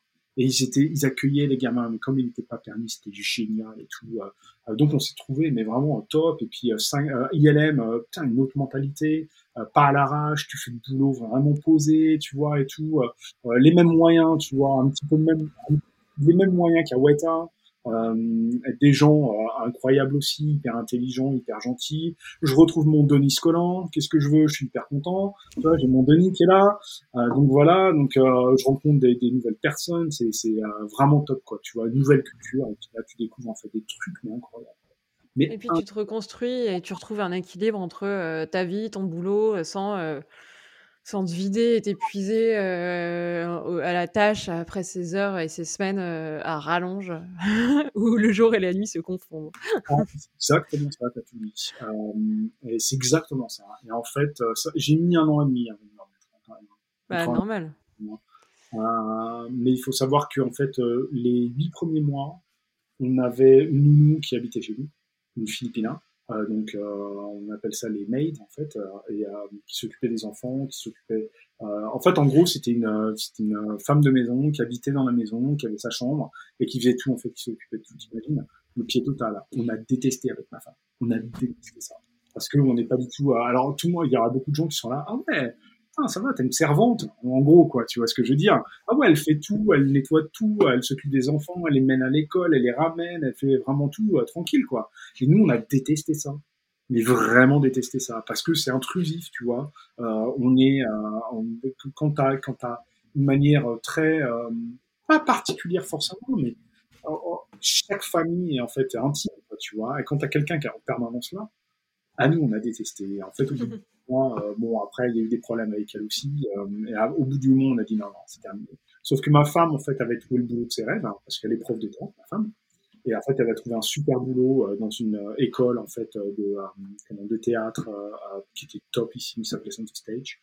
C'était vraiment à côté de, de, de, d'ILM en plus, hein, en pleine jungle et tout, c'était génial. Quoi. Et, euh, euh, donc elle, s'éclatait. Et donc en fait, bah, j'ai dit à ILM, écoute, moi je veux pas. Euh, ma femme, elle a, elle a, elle a mis sa vie pendant trois ans et demi pendant que j'étais à Weta. Je peux pas faire ça. Donc euh, au bout du mois, j'aurais dit que est-ce que dans ces cas-là, je peux finir à 5h30 tous les jours? Je vais chercher mes enfants. Enfin non, 5 heures. Je vais chercher mes enfants. Je m'en occupe jusqu'à ce que ma femme rentre. Et quand elle rentre, si vous avez besoin que moi, je repars travailler. Je repars travailler, il n'y a pas de problème. Ils m'ont dit oui tout de suite. Et ça, c'était incroyable, t'imagines. Et en fait, ils m'ont jamais demandé, ils m'ont peut-être demandé trois fois en, deux ans et demi, en fait, de, revenir plus tard. Mais c'est même moi qui, leur ai dit de venir. Sinon, ils m'ont jamais demandé. Et en fait, forcément, si tu veux, comme j'étais un de leurs seniors compos, et euh, en même temps qu'on dit, en fait, c'est là où je suis devenu dit pour eux, en fait, si tu veux, quoi. Parce que moi, je suis venu le premier jour, je leur ai dit, pour le moment, je veux bien faire la compo pour vous, il n'y a pas de problème, et je veux bien setuper des trucs en 3D et tout machin, Marie et tout, patati patata, euh, mais, euh, mais par contre, euh, moi, je veux être comptili. Donc voilà. Donc, j'aurais montré l'école, j'aurais montré ce que j'avais fait, j'aurais expliqué ce que j'avais fait. Ah ok, pas de problème, ok, cool, on va voir. Et à partir de là, moi, donc, avec, ayant mon idée de pipeline en fait en remote, hein, c'est là où j'ai commencé. Comme je finissais relativement tout, tous les jours, donc forcément, et imagine, imagine le pied total. Bon, il fait soleil tout le temps. Euh, nous, on habitait, on était à deux marches de la piscine. On avait, un, J'adore la distance. On était à deux marches. ah, mais littéralement deux marches et tu plongeais. Les enfants, euh, quand ils étaient plus grands, ils étaient tout le temps dedans. Quoi. Et, euh, et il faisait beau tout le temps, il faisait chaud tout le temps. on avait un super, j'allais dire le P-word, on avait un super appart euh, qui était vraiment top. Donc je te dis, mais qui était en plus excentré. C'était pas sur les grandes tours et tout. On avait un petit, euh, tout petit condo, tu vois, de seulement 7 unités. Euh, tout le monde se connaissait en plus de ça, c'était top, si tu veux. Donc nous, on a passé un moment euh, en or, en fait, à, à Singapour, euh, où tu bouffes hyper bien Mais alors tu bouffes, mais attention, c'est un truc de dingue, quoi. Mais tu sais, tu sais qu'à Singapour, c'est là où, en fait, il y a le plus de restaurants au mètre carré. Ah bon? Au monde, au monde. C'est un truc de dingue, mais c'est un truc de dingue. Parce que vraiment, les gens font pas la cuisine et du coup, il y a besoin de tous ces restos euh, parce que tu manges jamais chez toi. Et... C'est ça. Et c'est dans la culture aussi, je pense. C'est devenu dans la culture au, fil, au fil du temps. Euh, mais euh, donc en fait, si tu veux, on a passé euh, deux ans et demi là-bas euh, en or. Quoi. Et puis ILM, pareil. Enfin, je veux dire, enfin, c'est un bonheur total. et là, c'est là où j'ai en fait commencé à devenir comme tu dis pour eux. Donc c'est là en fait que j'ai commencé à développer euh, parce que je poussais tellement, tu vois. À l'origine, ça, ils voulaient pas trop, ils ont testé sur des. Ah, non, mais, vu, comment t'en parles, oui, on sent que tu, tu, poussais et que c'était ta porte de sortie et que tu voulais vraiment euh, bah, finir par là, c'est-à-dire être comme tu dis. Euh... Ouais, c'est clair, c'est exactement. Et donc, Ouais, pardon. Et, donc, vas-y, tu, tu, leur as proposé quoi, comme, comme outil ou, ou pipeline? Tu, Vraiment, tu étais toujours sur ton idée de remote ou, tu t'es un peu plus inséré sur leur pipeline pour essayer justement de le fixer, de le corriger, de le rendre un peu plus robuste? Les deux. En fait, si tu veux, moi, j'avais mon pet project donc euh, vraiment euh, créer en fait euh, tout un système en fait d'app sur internet, enfin tout ça et tout, enfin d'app, tu vois, enfin remote quoi. Mais en mm-hmm. même temps, moi en fait, je suis venu, on a commencé à travailler avec Denis en fait sur un système pareil de templating. Euh, tu vois, parce qu'ils en avaient pas du tout templating pour Nuke. Et, euh, et voilà. Et donc, si tu veux, c'était encore une fois, on était sur un mini projet tous les deux. Et, et je, en fait, c'était un projet test. Hein, et j'ai tout monté pour eux, mais tout, euh, enfin vraiment tout le système de templating et tout ça, euh, euh, si tu veux, full avec une super interface PyQt, machin et tout, et ils ont adoré quoi. Ils ont adoré. Mais il faut savoir que quand tu développes, hein, chose que je savais pas à l'époque, et je comprends, moi, moi j'ai fait mon petit truc, ma petite tombée dans mon coin, quoi, si tu veux. Donc bon, c'est du développement, mais pas, c'est pas intégré dans un pipeline. Mm, mm. C'est un truc un peu séparé, quoi. Bah, en fait, c'est le développement, c'est hyper politique dans les boîtes.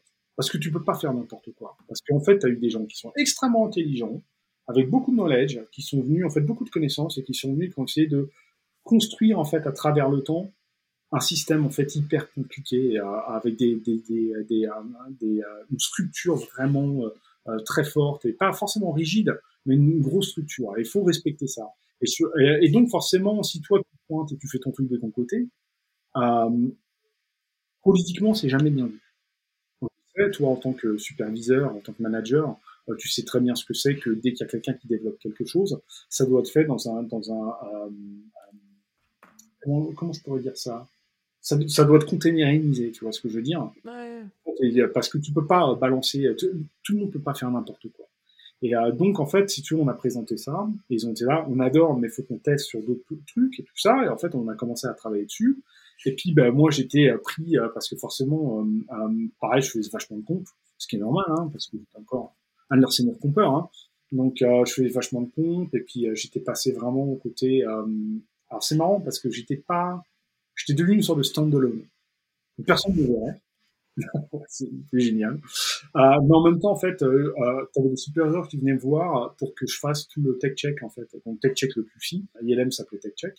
Euh, parce qu'en fait, euh, j'ai, comme j'avais l'œil, forcément, bah, je pouvais te faire des tech checks, quoi. Et donc, je suis devenu, si tu veux, en fait, euh, le tech checker comment, de, d'ILM Singapour, du département compte. Mais pas que ça, donc forcément aussi tous les 3PP, donc les third party vendors, donc third party provider. Euh, eux aussi, en fait, je, faisais des tech pour eux, si tu veux. Donc, en fait, euh, ça veut dire que eux, dès qu'ils me donnaient quelque chose à, à ILM, genre, tiens, tenez, c'est notre travail, moi, en fait, je checkais en fait tout le travail et je leur donnais des notes. Sauf qu'en fait, le principe c'était tellement horrible et en fait tout était manuel qu'en fait c'est là aussi où j'ai commencé à développer euh, tout le système en fait de QC euh, d'ILM. Et donc ça a commencé par un petit truc d'abord et en fait c'est monté et j'ai commencé vraiment à le faire développer et tout ça. Et ça a pris trois ans avant, avant que ça, ça, ça arrive euh, de manière canonique, canonique qui veut dire officielle, de rentrer dans le pipeline. Euh, et voilà. Et en fait euh, à la fin que tout le monde utilisait l'outil. Et en même temps, pendant ce temps-là, euh, si tu veux, on a commencé à travailler sur The Great Wall, donc euh, tu sais, avec euh, Matt Damon, et, euh, et, donc on avait en fait tout le système de cloud à faire. Le problème, c'est que euh, tu avais personne qui savait faire des clouds à l'époque à ILM, et en fait, et personne voulait venir à Singapour. Pourquoi? Ils sont fous Parce que voilà, hein, c'est top. Mais bon, je peux comprendre que ça peut pas être une destination que tous tous les gens aimeraient aller. Quoi. Je peux comprendre, c'est réputé pour être très cher, c'est très cher, c'est vrai.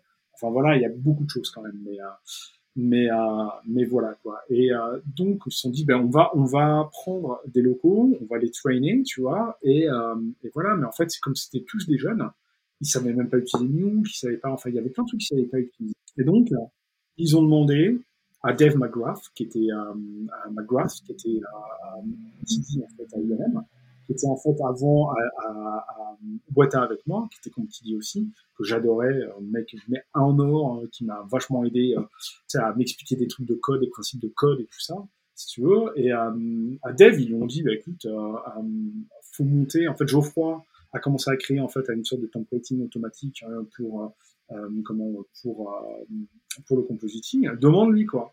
Et travailler si tu veux, il n'y a pas de problème, il va, enfin, tu vas voir, il est cool.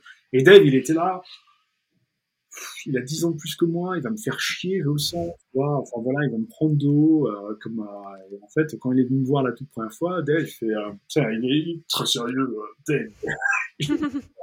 super sérieux. Hello. Yeah. Hello.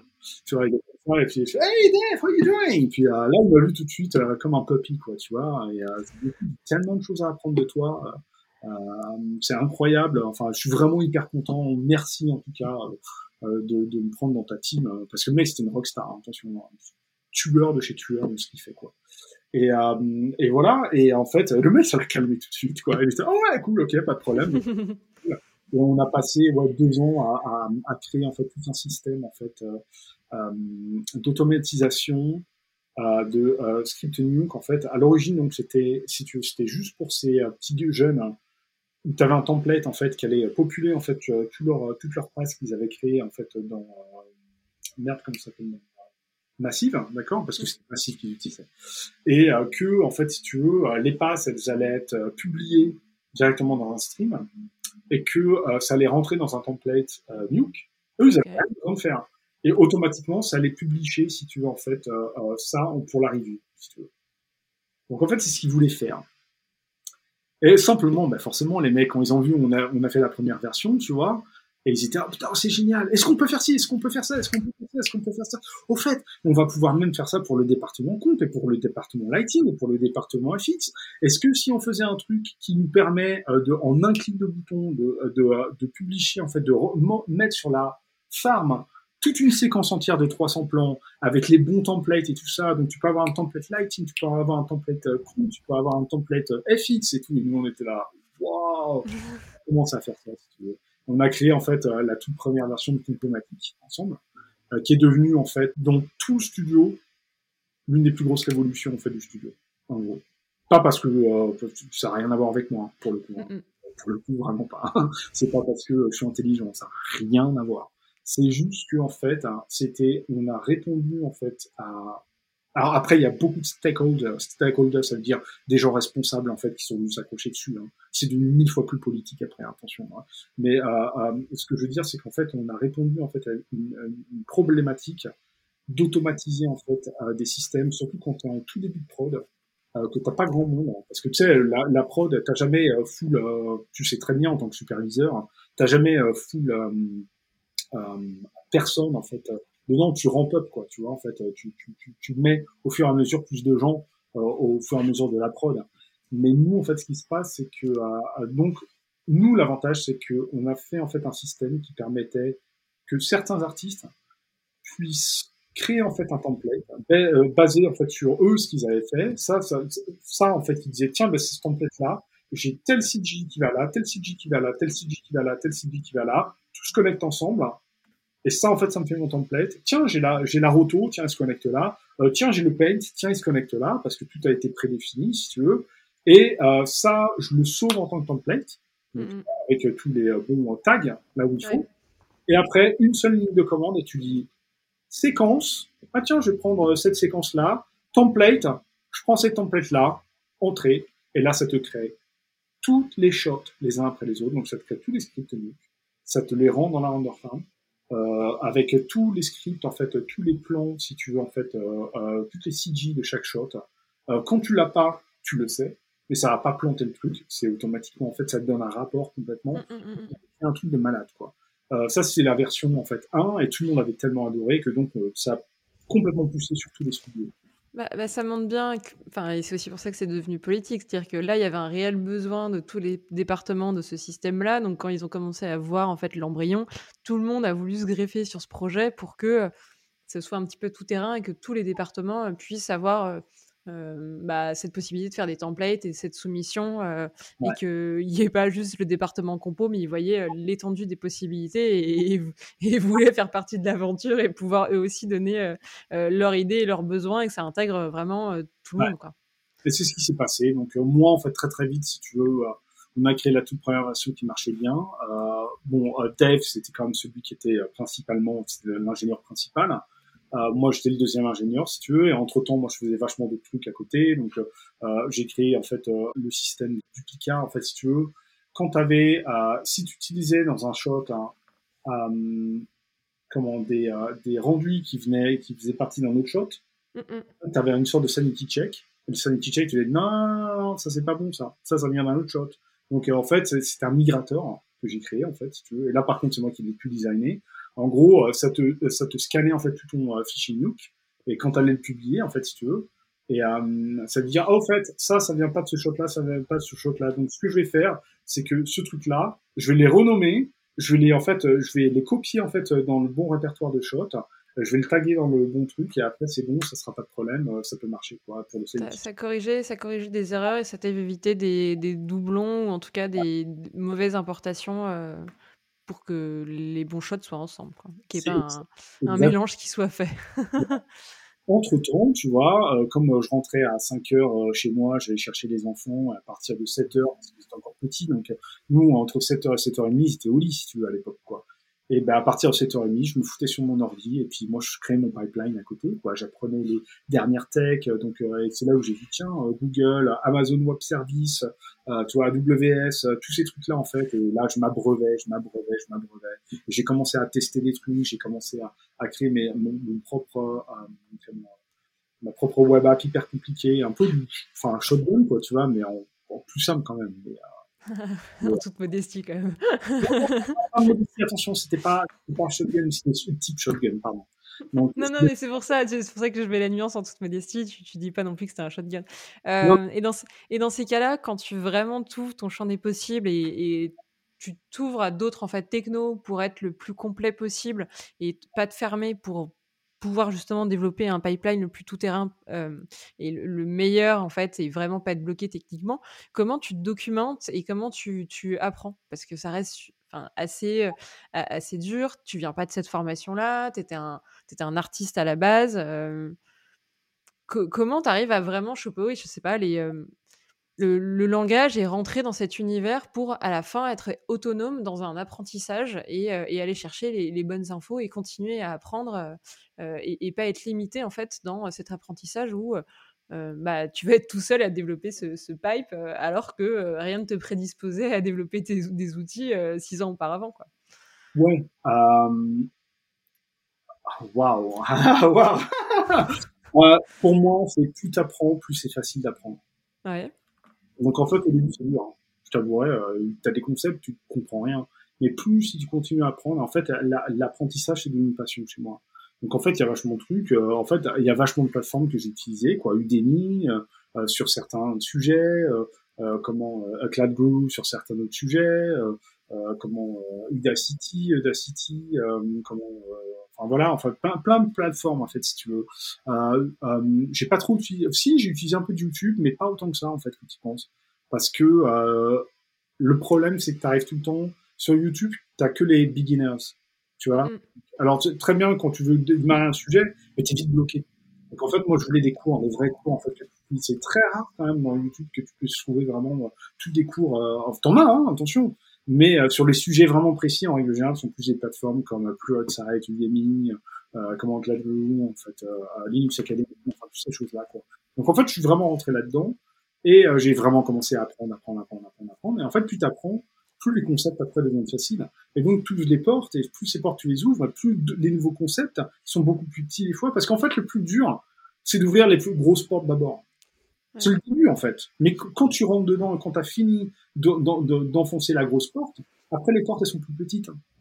Mmh, mmh, mmh. Et une, fois que tu as ouvert la grosse porte, ce concept, il, est compris et tu arrives à en prendre la mesure. Donc après, c'est des subtilités et des nuances et des, micro-concepts que tu ressaisis à l'intérieur. Et parce que tu avais déjà un moment que tu as passé la grande porte, tu arrives aussi peut-être plus facilement à connecter ces nouveaux petits concepts avec d'autres. Et à ce moment-là, tu plus juste dans un truc assez théorique, mais tu t'appropries ça pour derrière développer ton propre outil et aller beaucoup plus loin. Exactement, c'est tout à fait ça. Ni plus ni moins. J'aurais pas pu te dire mieux. Tu l'as dit mieux que moi. c'est gentil. Euh, on, est vite passé dans. Euh, enfin, vite passé. On, a vite euh, passé le pas de, du pipeline et tu as un petit peu raconté l'historique des pipelines que tu avais bien aimé et les, subtilités de, chacun. tu peux nous donner une définition de c'est quoi un pipeline Et c'est quoi un bon pipeline selon toi? Alors, voilà, un bon pipeline, c'est tellement parti. J'attaque les grosses questions, je suis désolée, je t'ai pas préparé. Au contraire, c'est mieux comme ça, hein, pour être honnête. Euh, alors, qu'est-ce que c'est un pipeline? Un pipeline, euh, comme on peut l'imaginer, euh, c'est déjà en fait, il faut savoir que dans notre industrie, donc prenons notre industrie qui est une industrie créative, d'accord, on utilise énormément de logiciels. D'accord On utilise euh, donc par exemple on utilise Maya, on utilise Max, on utilise ZBrush, on utilise Mari, on utilise euh, Substance Painter, on utilise en fait toutes ces choses-là, euh, Houdini, Nuke, en fait j'en passe et des meilleurs. D'accord Et en fait toutes ces toutes, toutes ces apps, en gros, elles ont une chose en fait en commun, c'est qu'elles peuvent parler entre elles. Si on peut, si on a, si on peut développer, elles peuvent tout parler entre elles. En fait, en gros, un pipeline, c'est un flot de données qui passe en fait d'un département à un autre. D'accord? Donc ce flot de données, en fait, ça peut être beaucoup de choses. Hein. Euh, ça peut être, euh, euh, ça peut être des images, ça peut être de, de, la langue OBJ, ça peut être de l'USD, ça peut être juste un RIG. en fait, tout ça, si tu, veux, en fait, un pipeline, c'est le design de comment faire passer le travail d'une personne vers le travail d'une autre personne. Et comment on fait en fait pour que ce soit euh, traqué, pour que ce soit euh, euh facilement, euh, euh, comment je pourrais dire ça monitoré, ah, bah, monitoré et facilement pas, pas, découvrable, mais en fait qu'on peut le, le, voir en fait les dernières choses rapidement personne d'avant.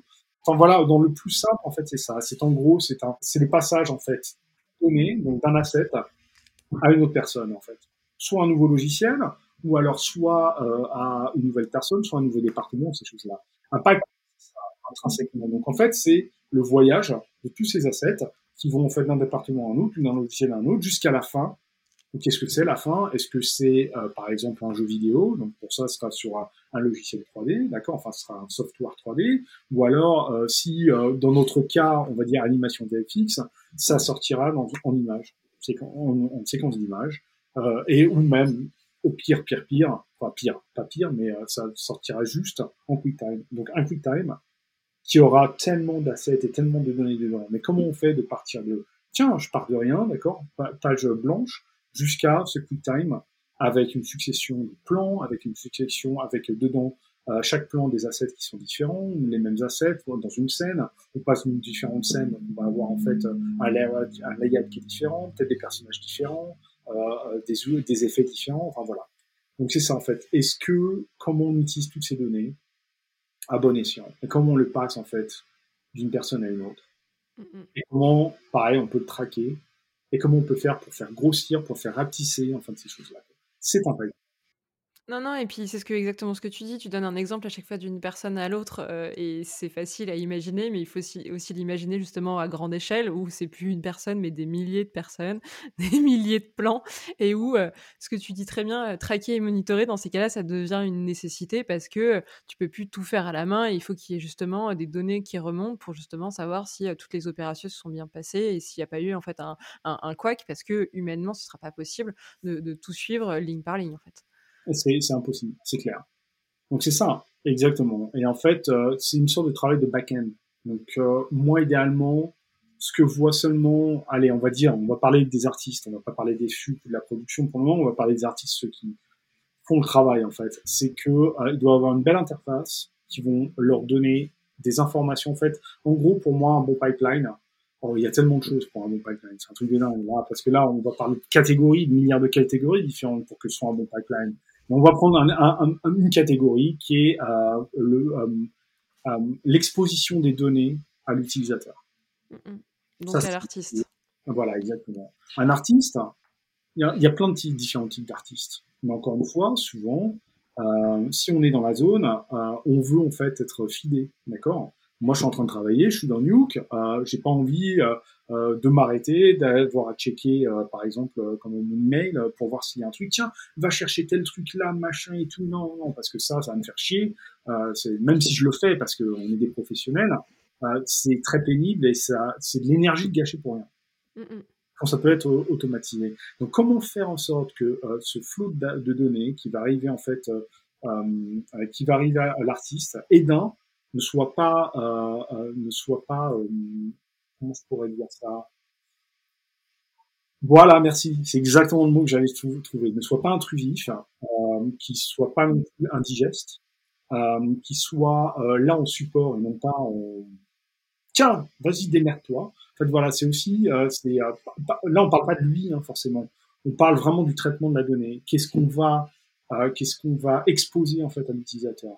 Parce qu'il y a des milliards de données en fait quoi. Là, on parle juste en fait du type de l'iceberg. Quoi. Après, il y a tout le reste en fait, euh, tous les métadatas en fait euh, qui sont traités. Euh, moi, j'utilise en fait, si tu veux, je développe des outils en fait où tu utilises le machine learning pour faire en fait des comment des audits en fait de data en temps réel. Donc comme ça, en fait, tu as tous les superviseurs qui peuvent vraiment voir exactement ce qui se passe et prendre des décisions en fait quasiment en temps réel en fait sur les choses. Enfin voilà quoi. Donc il y a des choses quand même qui peuvent être vachement plus compliquées, mais pour pour euh, comment, pour l'utilisateur, ça doit être simple, ça doit être là en support, ça doit être automatisé, ça doit être, euh, ça doit être servi sur un plateau d'argent. Et pour moi, c'est important ça. Ça ne doit pas être une nouvelle machine qui te dit encore ce que, ce que tu n'as pas fait, ce que tu dois faire, et, euh, et un nouveau générateur de stress dans euh, justement une journée qui sera déjà bien assez remplie avec plein d'imprévus, c'est plus à ton service euh, pour euh, te t'aider euh, dans, dans, ton travail et t'aider à aller plus vite ou t'aider à avoir une erreur plus rapidement. mais c'est déjà décrypté et présenté, comme tu le dis, sur un plateau d'argent pour l'artiste, pour que vraiment ce soit instinctif et très clair et qu'il n'ait pas à se demander quel est le numéro qu'on lui renvoie alors qu'on lui parle juste de la scène qu'il a fait hier et ça, ça va beaucoup plus lui parler. C'est exactement ça. Donc en fait, c'est tout ce principe-là que moi je mets en place. Euh, et euh, pour moi, il y a tellement de points pour un bon pipeline. Mais un bon pipeline, la première chose, c'est qu'il doit être simple. Ça doit être quelque chose de simple. Euh, comme je te l'ai dit la dernière fois qu'on s'est rencontrés, euh, je considère que je suis quelqu'un, moi, qui a un cerveau qui, est, euh, qui fonctionne de manière très simple et qui se complique pas la, la, tête et que moi dès qu'il y a des choses en fait il y a des concepts en fait alambiqués j'ai il y a des gens qui peuvent se débrouiller et faire ah non ok ok c'est un peu dur mais ok. Moi je, bloque complètement. Donc moi en fait je pense toujours de manière très simple et je préfère partir sur une solution naïve d'abord pour ensuite en fait mais naïve mais complètement ouverte. C'est à dire qu'en fait moi euh, un, bon pipeline ça devrait être euh, une boîte vide et c'est toi qui mets ce que tu as envie dedans mais par contre tu le mets par rapport à un set de, euh, de rules avec des policies avec des manifestes et en fait c'est ça en fait pour moi qui est vraiment important c'est que euh, euh, on peut décocher en fait si tout, tout doit être modulaire. Ça veut dire que tu peux déployer n'importe quoi, tout le reste marche. Et même s'il y avait un module que tu avais oublié qui parlait à l'autre module en fait qui marche pas, d'accord Ben ça, ça bypass et ça te, te pète pas ton système quoi. Et ça fait en sorte que ça va te donner en fait une, une un warning ou des choses comme ça. Mais voilà, mais en, gros pour moi, je pars tout le temps du principe que tu dois être modulaire et tu dois être vraiment très simplement pensé. Et, euh, et voilà, parce qu'en fait, la complexité, elle va, elle va grandir, mais puissance 10 000. Ça va être, euh, et, et le problème, c'est quoi qu'il arrive, même quand tu penses à la meilleure architecture au départ, tu te fais toujours bouffer la main. Moi, en permanence, hein, moi, toujours, je me fais bouffer la main. Toujours. Ce qui est normal, même si tu penses à un truc vraiment euh, le plus, euh, le plus modulaire possible, il y a toujours un truc que tu n'as pas pensé. il y a toujours un artiste qui va venir te voir, ou un sub qui va venir te voir, ou, ou un CTO qui va venir te voir et qui va te faire ah, au fait, tiens, il faut vraiment penser à tel truc. Et t'es là, tu fais, ouais, parce qu'on n'a pas parlé. voilà. Bah, tu peux pas penser non plus à toutes les exceptions et c'est aussi pour ça qu'il y a des retours et des différentes versions, euh, bêta ou autres, euh, avant de, de, avoir une version officielle. c'est, c'est pas seulement pour des soucis techniques, mais aussi pour remonter euh, tout ce que toi t'avais pas vu euh, parce que tu peux pas, tu peux pas tout voir et parce que eux ils sont en production et qui même après une version officielle enfin les versions elles évoluent et c'est pas pour rien euh, c'est pour pouvoir euh, progressivement tout intégrer et au début forcément tu te focalises sur 95% euh, de ce que tu as vu et de ce que les gens ont besoin et puis progressivement tu intègres les 1% les 0.1% mais qui peuvent malgré tout être bien embêtants si c'est pas intégré dans, dans le pipeline ouais. mais c'est cool c'est un c'est une bonne enfin c'est une, définition en tout cas qui est très complète où c'est fou parce que quand tu parles d'architecture, on a une idée préconçue en voyant quelque chose de très rigide, solide, et au contraire, toi, tu, mets en parallèle plutôt de la flexibilité, quelque chose d'assez organique et qui totalement évolue en, se pluguant tout en restant vachement accessible à les utilisateurs parce qu'au final, c'est eux qui vont bah, l'utiliser au quotidien et il doit être fait pour eux et pas pour faire plaisir à des ingénieurs ou des gens derrière qui qui à coder et qui vont derrière être super fiers de dire j'ai développé tel ou tel pipeline. C'est pas c'est pas le but en soi. C'est exactement ça. C'est exactement ça. C'est. Euh... Ouais, j'ai plus rien à dire. euh, et aujourd'hui, tu as monté ta, ta, boîte où justement euh, tu, tu proposes des, des, solutions de pipeline aux différentes entreprises. Mm -hmm. Comment tu à rentrer justement dans les problématiques de chacun de tes clients? Euh, Parce que là, tu vois, tu parlais de créer un pipeline alors que ça fait 15 ans que tu es dans l'industrie, ou euh, donc quelque part, tu es vachement plus sensible à ça. Là, c'est un client qui euh, arrive et, et, tu connais encore rien de lui, tu connais peut-être pas forcément justement tous ses logiciels.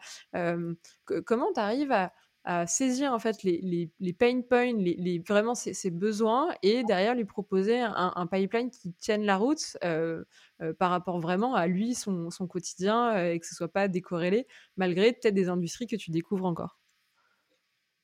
C'est une très très très très bonne question. Euh, tous mes clients, en règle générale, mes nouveaux clients, parce que là j'en ai quoi? J'ai à peu près 7 clients maintenant. Euh, tous mes nouveaux clients, en règle générale, euh, ça commence toujours avec des très très longues discussions.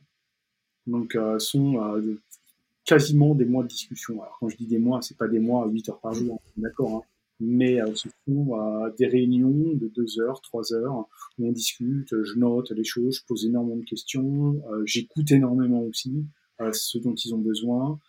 comme tu dis, ça fait 15 ans que le pipeline, c'est ma passion, moi.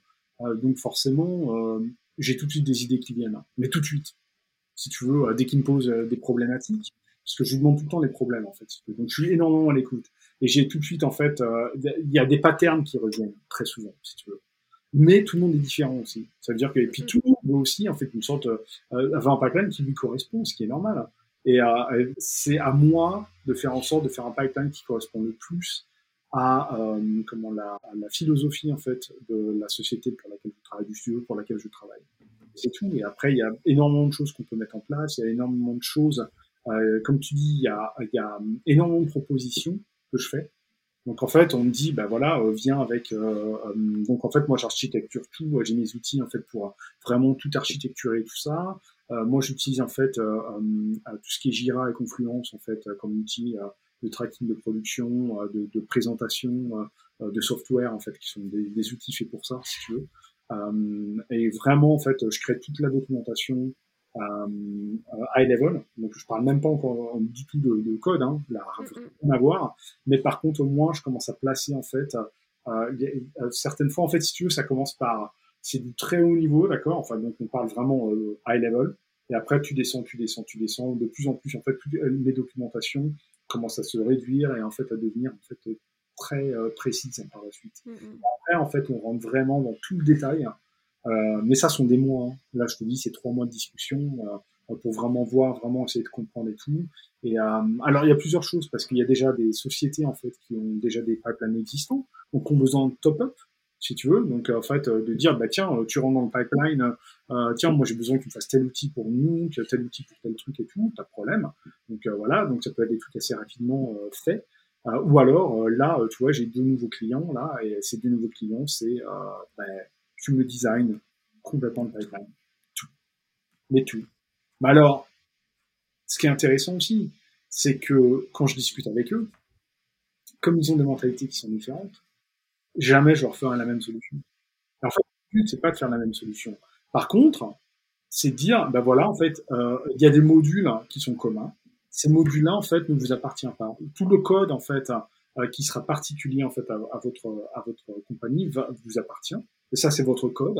Et il va être documenté pour vous. Et moi, ça, ça n'est pas du tout, en fait, ma, euh, propriété. Ma propriété.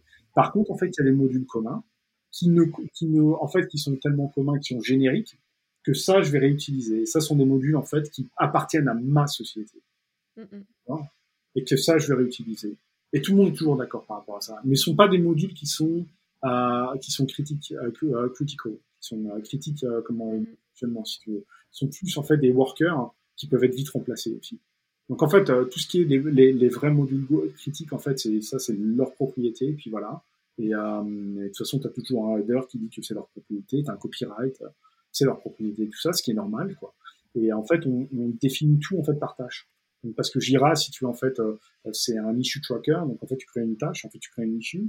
ça peut être un epic, ça peut être une euh, task, ça peut être une subtask, enfin, ces choses-là. Et après, tu vas dire exactement ce qui se passe, quoi.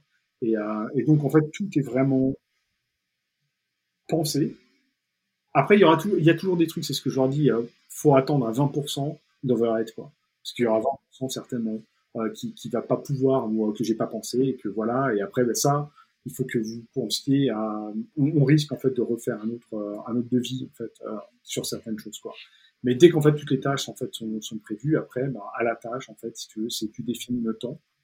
Et puis voilà. Et puis après c'est par rapport au budget aussi tu vois. Parce que parce que en fait chacun en fait je parle toujours de, de mes de mes clients avec ce qu'ils ont comme budget, euh, quel budget en fait euh, ils veulent mettre en place, donc qu'est-ce qu'ils peuvent avoir pour ce budget-là. Mm, mm. Et dans, ces cas-là, ils sont prêts à faire des choix de se dire, ok, je prends pas le pipeline de A à Z, mais euh, on va peut-être seulement s'attaquer à ce qui aujourd'hui nous, prend le plus de temps et qu'on a vraiment, on a besoin, besoin de gagner en flexibilité. C'est peut-être la deuxième partie, donc on commencera là-dessus et dès qu'on aura peut-être le budget dans deux ans, on te recontacte pour la première partie ou pour l'instant on fera comme ça. Et... C'est ça, c'est exactement ça. C'est exactement ça, actuellement. Donc, euh, tu sais, en règle générale, ça s'étend vachement. Donc, euh, si tu veux, en fait, euh, euh sur mes sept clients, ils travaillent pas, pas chaque mois avec eux. Donc, j'en ai certains où c'est une fois tous les, deux fois par an, trois fois par an, deux fois tous les deux mois. En fait, ça dépend vraiment. Et j'ai des clients comme par exemple Ubisoft qui sont beaucoup plus que j'ai en fait quasiment au quotidien, tu vois. Donc, Ubisoft, en fait, je suis directeur technique pour eux. Donc, j'aurais créé en fait un outil euh, pour le, le, département cinématique, euh, un outil donc, de, de, euh, soumission en fait en dailies, en review et tout ça. Euh, voilà, donc euh, qu'ils utilisent. Et puis en plus de ça, je fais la supervision pour eux, VFX. Donc je m'occupe en fait, je supervise tous les, euh, les FX, euh, le compositing et le lighting. Le compositing, j'ai laissé un petit peu tranquille parce que ce sont mes potes de, de Weta, donc ils savent ce qu'ils font. Quoi. Mais euh, voilà, en fait, c'est la partie que je, que je supervise aussi. Donc euh, sur euh, des, euh, les cinématiques comme Assassin's Creed Valhalla que j'ai fait, Phoenix, je me souviens plus À part Assassin's Creed, je me souviens plus Mais comme je suis pas joueur, moi, enfin voilà.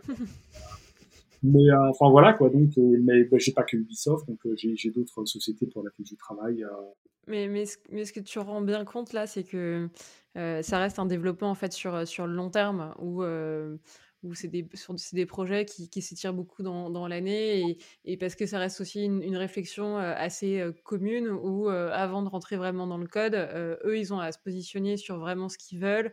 Est-ce que c'est un vrai problème? Et des fois, c'est peut-être pas le bon problème qui te remonte, mais il faut aller creuser vraiment derrière euh, le, les tenants les aboutissants et un peu le, dessous de l'iceberg, mais pas, mais pas que le dessus. Euh, et, tenir un petit peu ça à jour pour, euh, à la fin, ou peut-être d'une année, vraiment aboutir sur une solution qui, leur convienne et, qui ne sera pas une déception parce que vous avez voulu la monter trop vite, mais en fait, le besoin était en fait mal compris. C'est exactement. Ça, ça, ça arrive aussi, c'est clair ça arrive aussi. En règle générale, c'est comme tu dis, c'est euh, on commence par un, un, par un premier truc, d'accord, par une mm-hmm. première pierre à l'édifice, et on voit comment ça se passe. Et pareil aussi, il faut savoir que quand tu as commencé, tu vas voir les idées qui défilent, c'est un truc de malade. Donc euh, ça, et ça, ça c'est ce que j'adore aussi quand tu quand tu réalises en fait. Alors parce que pour moi en fait j'ai trois phases, hein, si tu veux. Euh, j'ai la phase développement, ouais. qui est très forte, d'accord la phase de test, qui est quasiment encore plus forte. longue. Ouais, actuellement. Et euh, la phase de documentation, qui est aussi longue que la phase de, euh, euh, de, développement. Par contre, en fait, souvent, je fais pas le développement et la documentation ensemble. Parce que quand je suis en développement, si tu veux, en fait, j'ai mon cerveau qui part dans tous les sens en permanence et qui essaie de jouer, en fait, les échecs à 10 coups par avance, quoi. Donc, j'essaye en fait d'être euh, les deux joueurs en même temps et de prévoir mes 10 coups en même temps pour, par rapport aux, deux joueurs. Donc, si tu veux, je peux pas non plus faire la documentation. Mais comme en fait l'architecture de telle manière et euh, que la documentation, je la connais déjà en fait, si tu veux. Je sais ce que je vais mettre et j'ai des outils aussi qui sont vraiment dédiés à ça pour mon code. Donc en fait, j'ai plusieurs types de documentation. J'ai la documentation dans le code directement, qui est hyper importante. Donc euh, en doc strings, euh, si c'est du Python, euh, ou alors en comment, commentaire en fait si j'utilise Golang, en Go, tu vois, parce qu'en fait, ce sont les deux, sont les deux technologies principales que j'utilise. Pareil, j'utilise aussi des technologies web comme bah, ce qui est CSS, HTML, JavaScript, React, enfin toutes ces choses-là, tu vois, euh, dès que je peux, mais euh, mais quand même je reste sur du Go et sur euh, Python le plus souvent possible hein, et du HTML et CSS. Mais mais voilà, si je fais du C++ aussi, mais mais ça c'est un petit peu moins quand je crée des plugins sur Mint et tout ça, mais, j'en fais quand même. donc voilà. Et puis, la documentation peut-être pour le, client, pas que pour les développeurs. Exactement. Donc la documentation dans le code, documentation développeur, et documentation utilisateur. En fait, c'est long en fait quand tu penses parce que c'est trois types de documentation. Autant la documentation développeur et, euh, dans le code, ça se rejoint vachement. En fait, en gros, tu peux faire en sorte que ça, euh, ce soit euh, quasiment mis ensemble. En fait, mais documentation utilisateur, tu dois pas utiliser de code du tout. En fait, tu dois juste parler en fait de l'utilisation même avec ton URI et tout ça, quoi, si tu veux. Donc, donc ça prend vachement de temps à écrire, tu vois. le problème aussi, c'est que moi, j'ai que des claviers américains ici. Donc quand j'écris en français, si je l'écris en français, je peux avoir un truc, moi ça me prend trois fois plus de temps parce que je dois passer en fait dans des correcteurs français et tout ça, euh, et mais ça me prend 20 ans. Alors que et t'as pas pensé à acheter un clavier français? Ah, t'en trouves peut-être pas mais même pas. Mais attends, moi ça fait ça fait 16 ans euh, que j'écris que. Ah oui, c'est pas faux. Moi, tu fais, ré, euh, tu fais réécrire sur un clavier français, je ne pourrais pas. Je ne pourrais pas. Alors si, je devrais peut-être acheter en fait une sorte de, tu sais, euh, pad numérique avec euh, les accents français là euh, et tout, mais euh, ouais, mais c'est l'enfer, c'est l'enfer. Mm. Donc moi, ça me met deux fois plus de temps d'écrire en fait une documentation en français. Donc voilà. C'est bon. Ouais.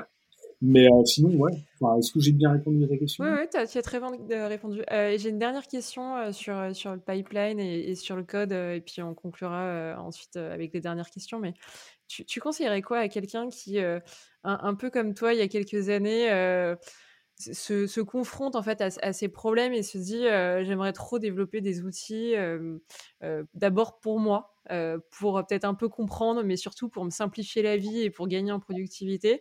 Tu lui conseillerais de commencer par quoi et, comment commencer? Alors, bah, tout dépend, mais de toute façon, le ciment même de notre industrie, c'est Python. Donc, je pense qu'en fait, faut déjà commencer sur euh, l'API Python, donc API qui veut dire Application Programming Interface. en gros, ce sont des euh, fonctions, euh, des fonctions des classes qui sont simplifiées, euh, qui sont simplifiées à l'utilisateur pour en fait pouvoir créer en fait du plus petit code et pas utiliser le code qui tâche, tu vois, qui a, qui a été fait dans le back-end, le gros code quoi. Donc en gros, si je peux expliquer ça d'une manière simplifiée, j'essaie toujours en fait de, de, de trouver c'est ça en fait en gros. Donc euh, c'est une sorte d'interface super simple euh, où tu dis par exemple un truc tout con. Allez, je vais dire tiens dans l'API, tiens create nuke.create node et tu donnes le nom du node. Ça c'est en fait ça ça fait partie de l'API. Alors que si tu regardes vraiment dans le backend, mm t'as une classe, euh, as une classe underscore nuke euh, qui va prendre en fait, euh, qui va inhériter en fait euh, de, de, deux trois autres différentes classes qui vont en fait, ce qui est normal hein, ça. Mais eux, en fait, ils veulent juste te montrer le, le, vraiment euh, le, comment, la crème, euh, la crème sur le gâteau. Mm. il y a différentes couches. Ils ont déjà créé une couche pour justement, euh, toi, en tant qu'utilisateur, si tu veux te faire des outils, tu n'as plus qu'à trouver et, avoir ces quelques noms qui, qui te donnent en input, mais tu n'as pas besoin d'entrer dans le, dans l'oignon et dans vraiment le, cœur du code. Ouais, ça, c'est la couche, en fait, si tu veux, c'est la couche d'abstraction. Mm, mm. Bon, là, ça, ça risque de pas parler, l'abstraction. Ce sont des concepts de programmation à certains utilisateurs. Mais en gros, moi, en fait, voilà, pour revenir à exactement ce qu'on dit, donc cette fameuse API, qui est, euh, euh, en gros, moi, je dirais voir en fait sur Internet et j'essaierai de comprendre déjà, en fait, par exemple, on va dire, euh, on va prendre Maya. Maya, une API Python Houdini, les deux, en fait, ont des API Python de malade, comme Nuke, en fait. Ce sont les trois, vraiment, pour moi, je considère, euh, bon après Blender aussi, bon allez les quatre, enfin pas tous quoi, mais euh, ils ont tous des super API Python. Et donc en fait tu peux vite essayer de comprendre comment utiliser en fait euh, du Python, même si tu comprends pas la structure même du code. Mm dire Alors, je vais me faire un bouton. Ce bouton-là, peut-être, allez, on va dire une bêtise, mais sur Maya, euh, tiens, euh, ça va me créer une sphère et ça va me la smoother et, euh, et en plus de ça, ça va me la bouger de, de 4 cm. Why not? Mais ça, si tu dois faire ça 100 fois par jour et que tu as un bouton, tu vas gagner mais un temps de malade. Quoi. Et derrière, tu peux me mettre un raccourci et c'est au, bout de ton doigt et à chaque fois, c'est créé. quoi. C'est ça, c'est exactement ça. Donc en fait, c'est tout, tout le principe là, c'est en fait essayer de comprendre il est où le... parce qu'en fait, toujours, moi, c'était venu sur ça. Hein. Euh, pourquoi je veux coder? Parce qu'en fait, j'ai un problème que j'aimerais euh, que j'aimerais régler. Le problème, c'est que c'est très très dur de coder sans avoir en fait un projet, même si qu'il soit mini, comme je te dis. Pour moi, c'était juste euh, des un to-do list en fait quoi, si tu veux quoi. C'était le premier truc que j'ai voulu coder quoi.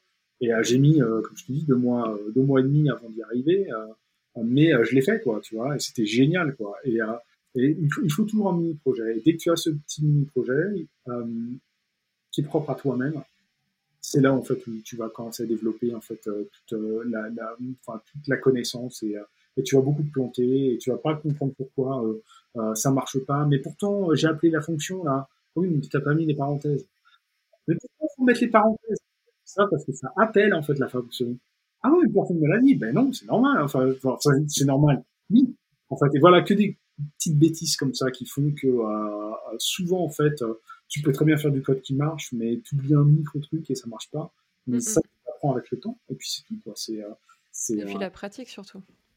Ah, la pratique. mais, mais comme tu le dis, avec un cas pratique et, euh, et, et un but, c'est aussi beaucoup plus facile de s'y intéresser. Et du coup, on a aussi des questions en fait à poser pour aller chercher sur les différents forums et, et, se documenter. Et tout de suite, ça devient concret et puis abstrait de devoir, je sais pas, juste de lire de la documentation ou, ou lire euh, ou écouter des, des cours euh, de, de, de Python sans, sans en se demandant mais à quoi un jour ça me servira ou pourquoi là le pourquoi tu l'as déjà, t'as plus qu'à trouver le comment et, et c'est parti. tu m'étonnes. Non, c'est exactement ça aussi, euh, euh, il y a des fois en fait où euh, pour ces, personnes-là, souvent en fait, tu vas copier et coller du code sans savoir pourquoi, et ça va marcher, et tu vas être là, waouh, c'est génial. Ou alors tu vas copier et coller du code sans savoir pourquoi, et ça va pas du tout marcher.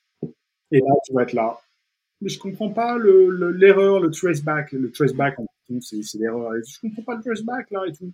Et voilà, et ça c'est très très dur.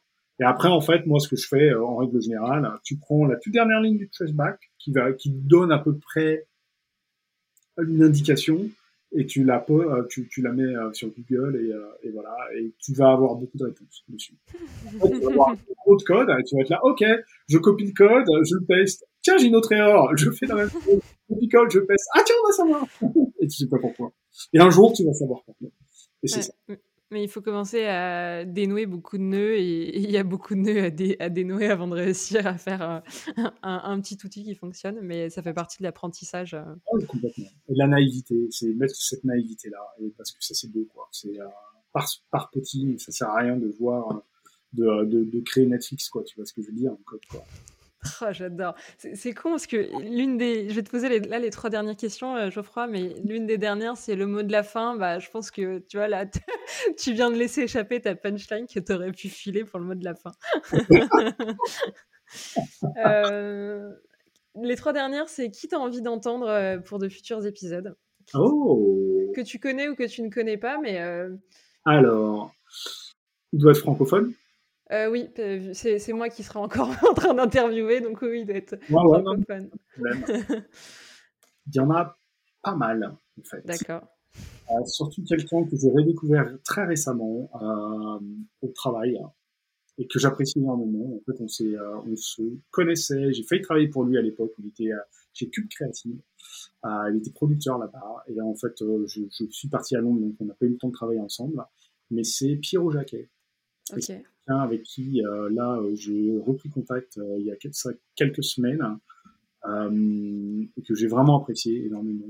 c'est quelqu'un qui est extrêmement intelligent, c'est un producteur qui là travaille chez Ubisoft pour le moment, mais qui va partir chez Netflix bientôt. c'est quelqu'un que je respecte énormément, qui est très positif, qui a une étude extrêmement positive. C'est quelqu'un qui est d'une intelligence extrême aussi. Euh, qui est d'une gentillesse extrême aussi. Et ça, je pense que c'est très très important. Et euh, c'est quelqu'un qui veut faire vraiment avancer les choses euh, dans le bon sens du terme.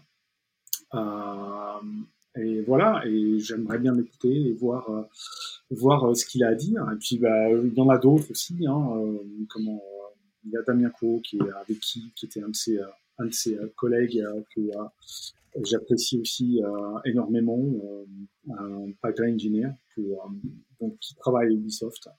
Euh, voilà. Euh, qui d'autre euh, il y en a plein, il y en a plein. Tu, me les enverras par écrit. Et puis j'irai tous les chercher. Bon, un de mes meilleurs amis, Denis Collant, mais bon, je le connais sur le bout des doigts, mais je pense que ce sera peut-être aussi intéressant.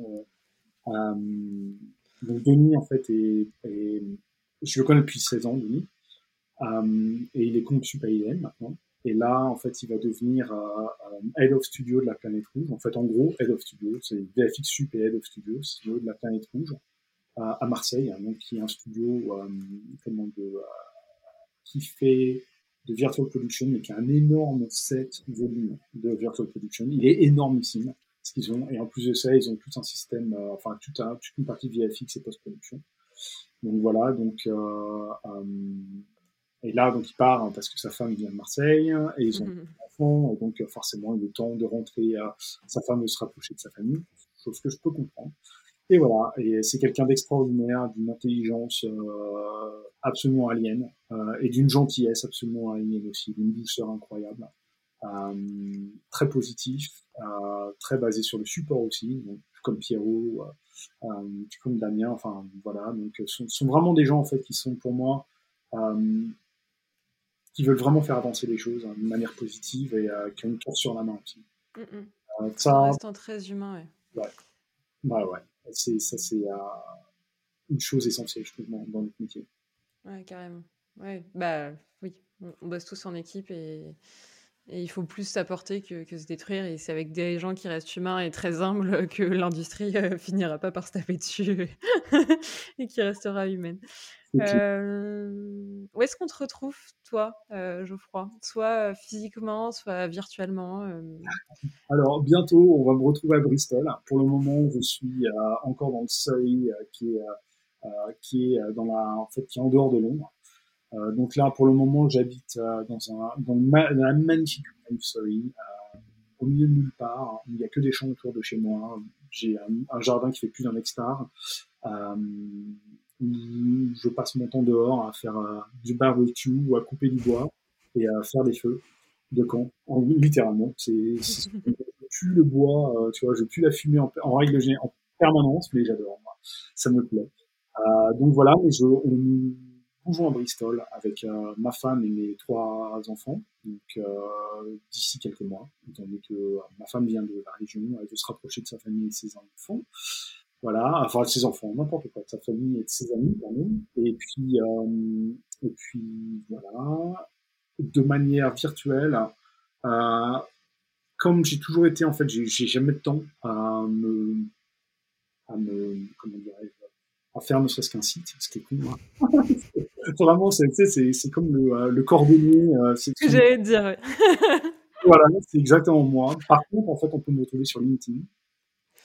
Voilà, c'est là où je suis, étant donné que je n'ai pas de compte. Euh, en fait, j'ai fermé mon compte Facebook il y a ça deux ans, euh, parce que je suis un peu contre les réseaux sociaux. Mm.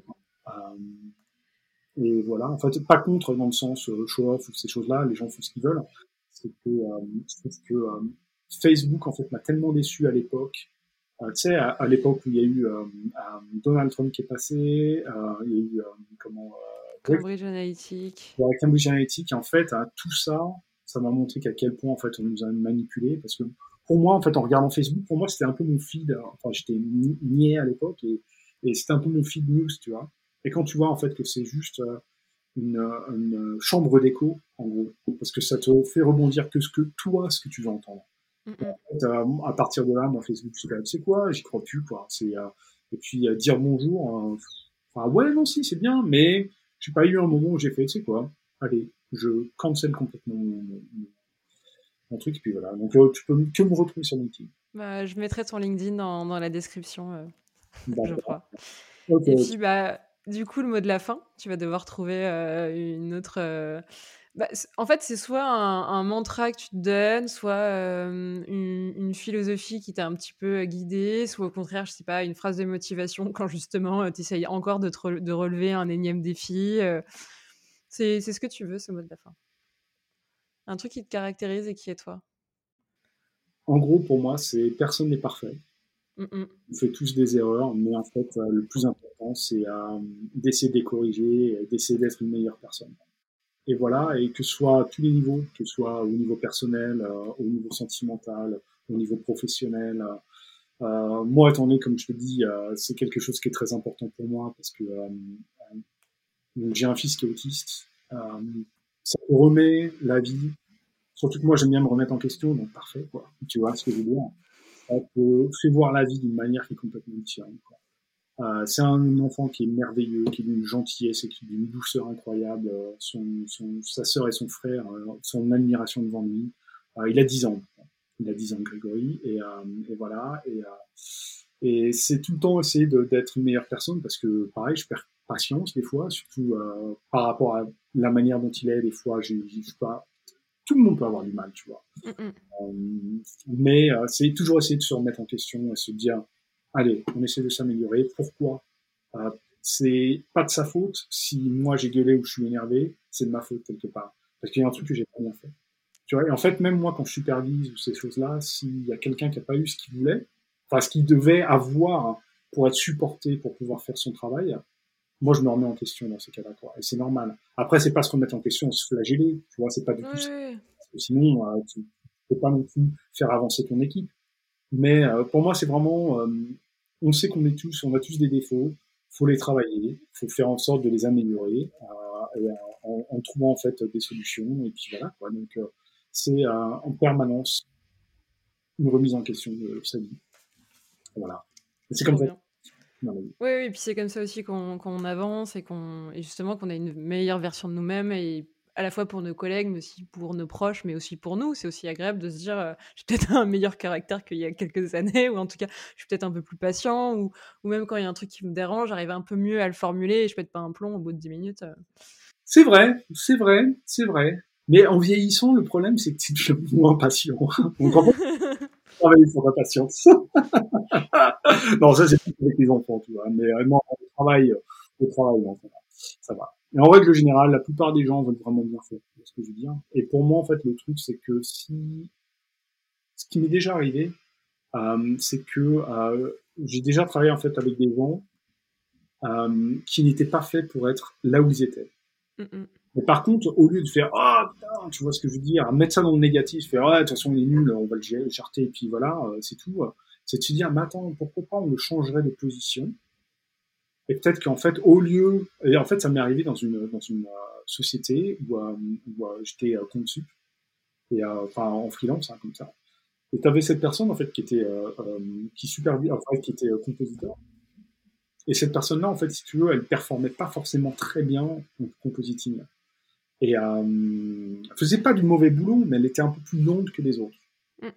Et j'étais là, il y a un truc qui se passe. Je pense qu'en fait, vaudrait peut-être mieux la passer en lead, parce que je voyais que c'était une personne qui était assez euh, maternelle, qui prenait soin et tout. Il la passé en lead, donc en fait, elle va faire moins de travail en compte, mais elle va gérer un peu plus l'équipe. Et en fait, c'est ce qui s'est passé. Et je l'ai mis en fait dans ce dans, dans, dans cette position. Elle a complètement brillé, elle a complètement fait, mais encore mieux que ce, ce que j'attendais et tout ça. Donc, si tu veux, c'est vraiment essayer de faire en sorte de.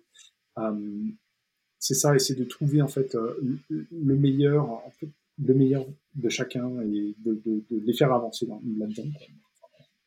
Voilà, voilà. Bah, belle conclusion.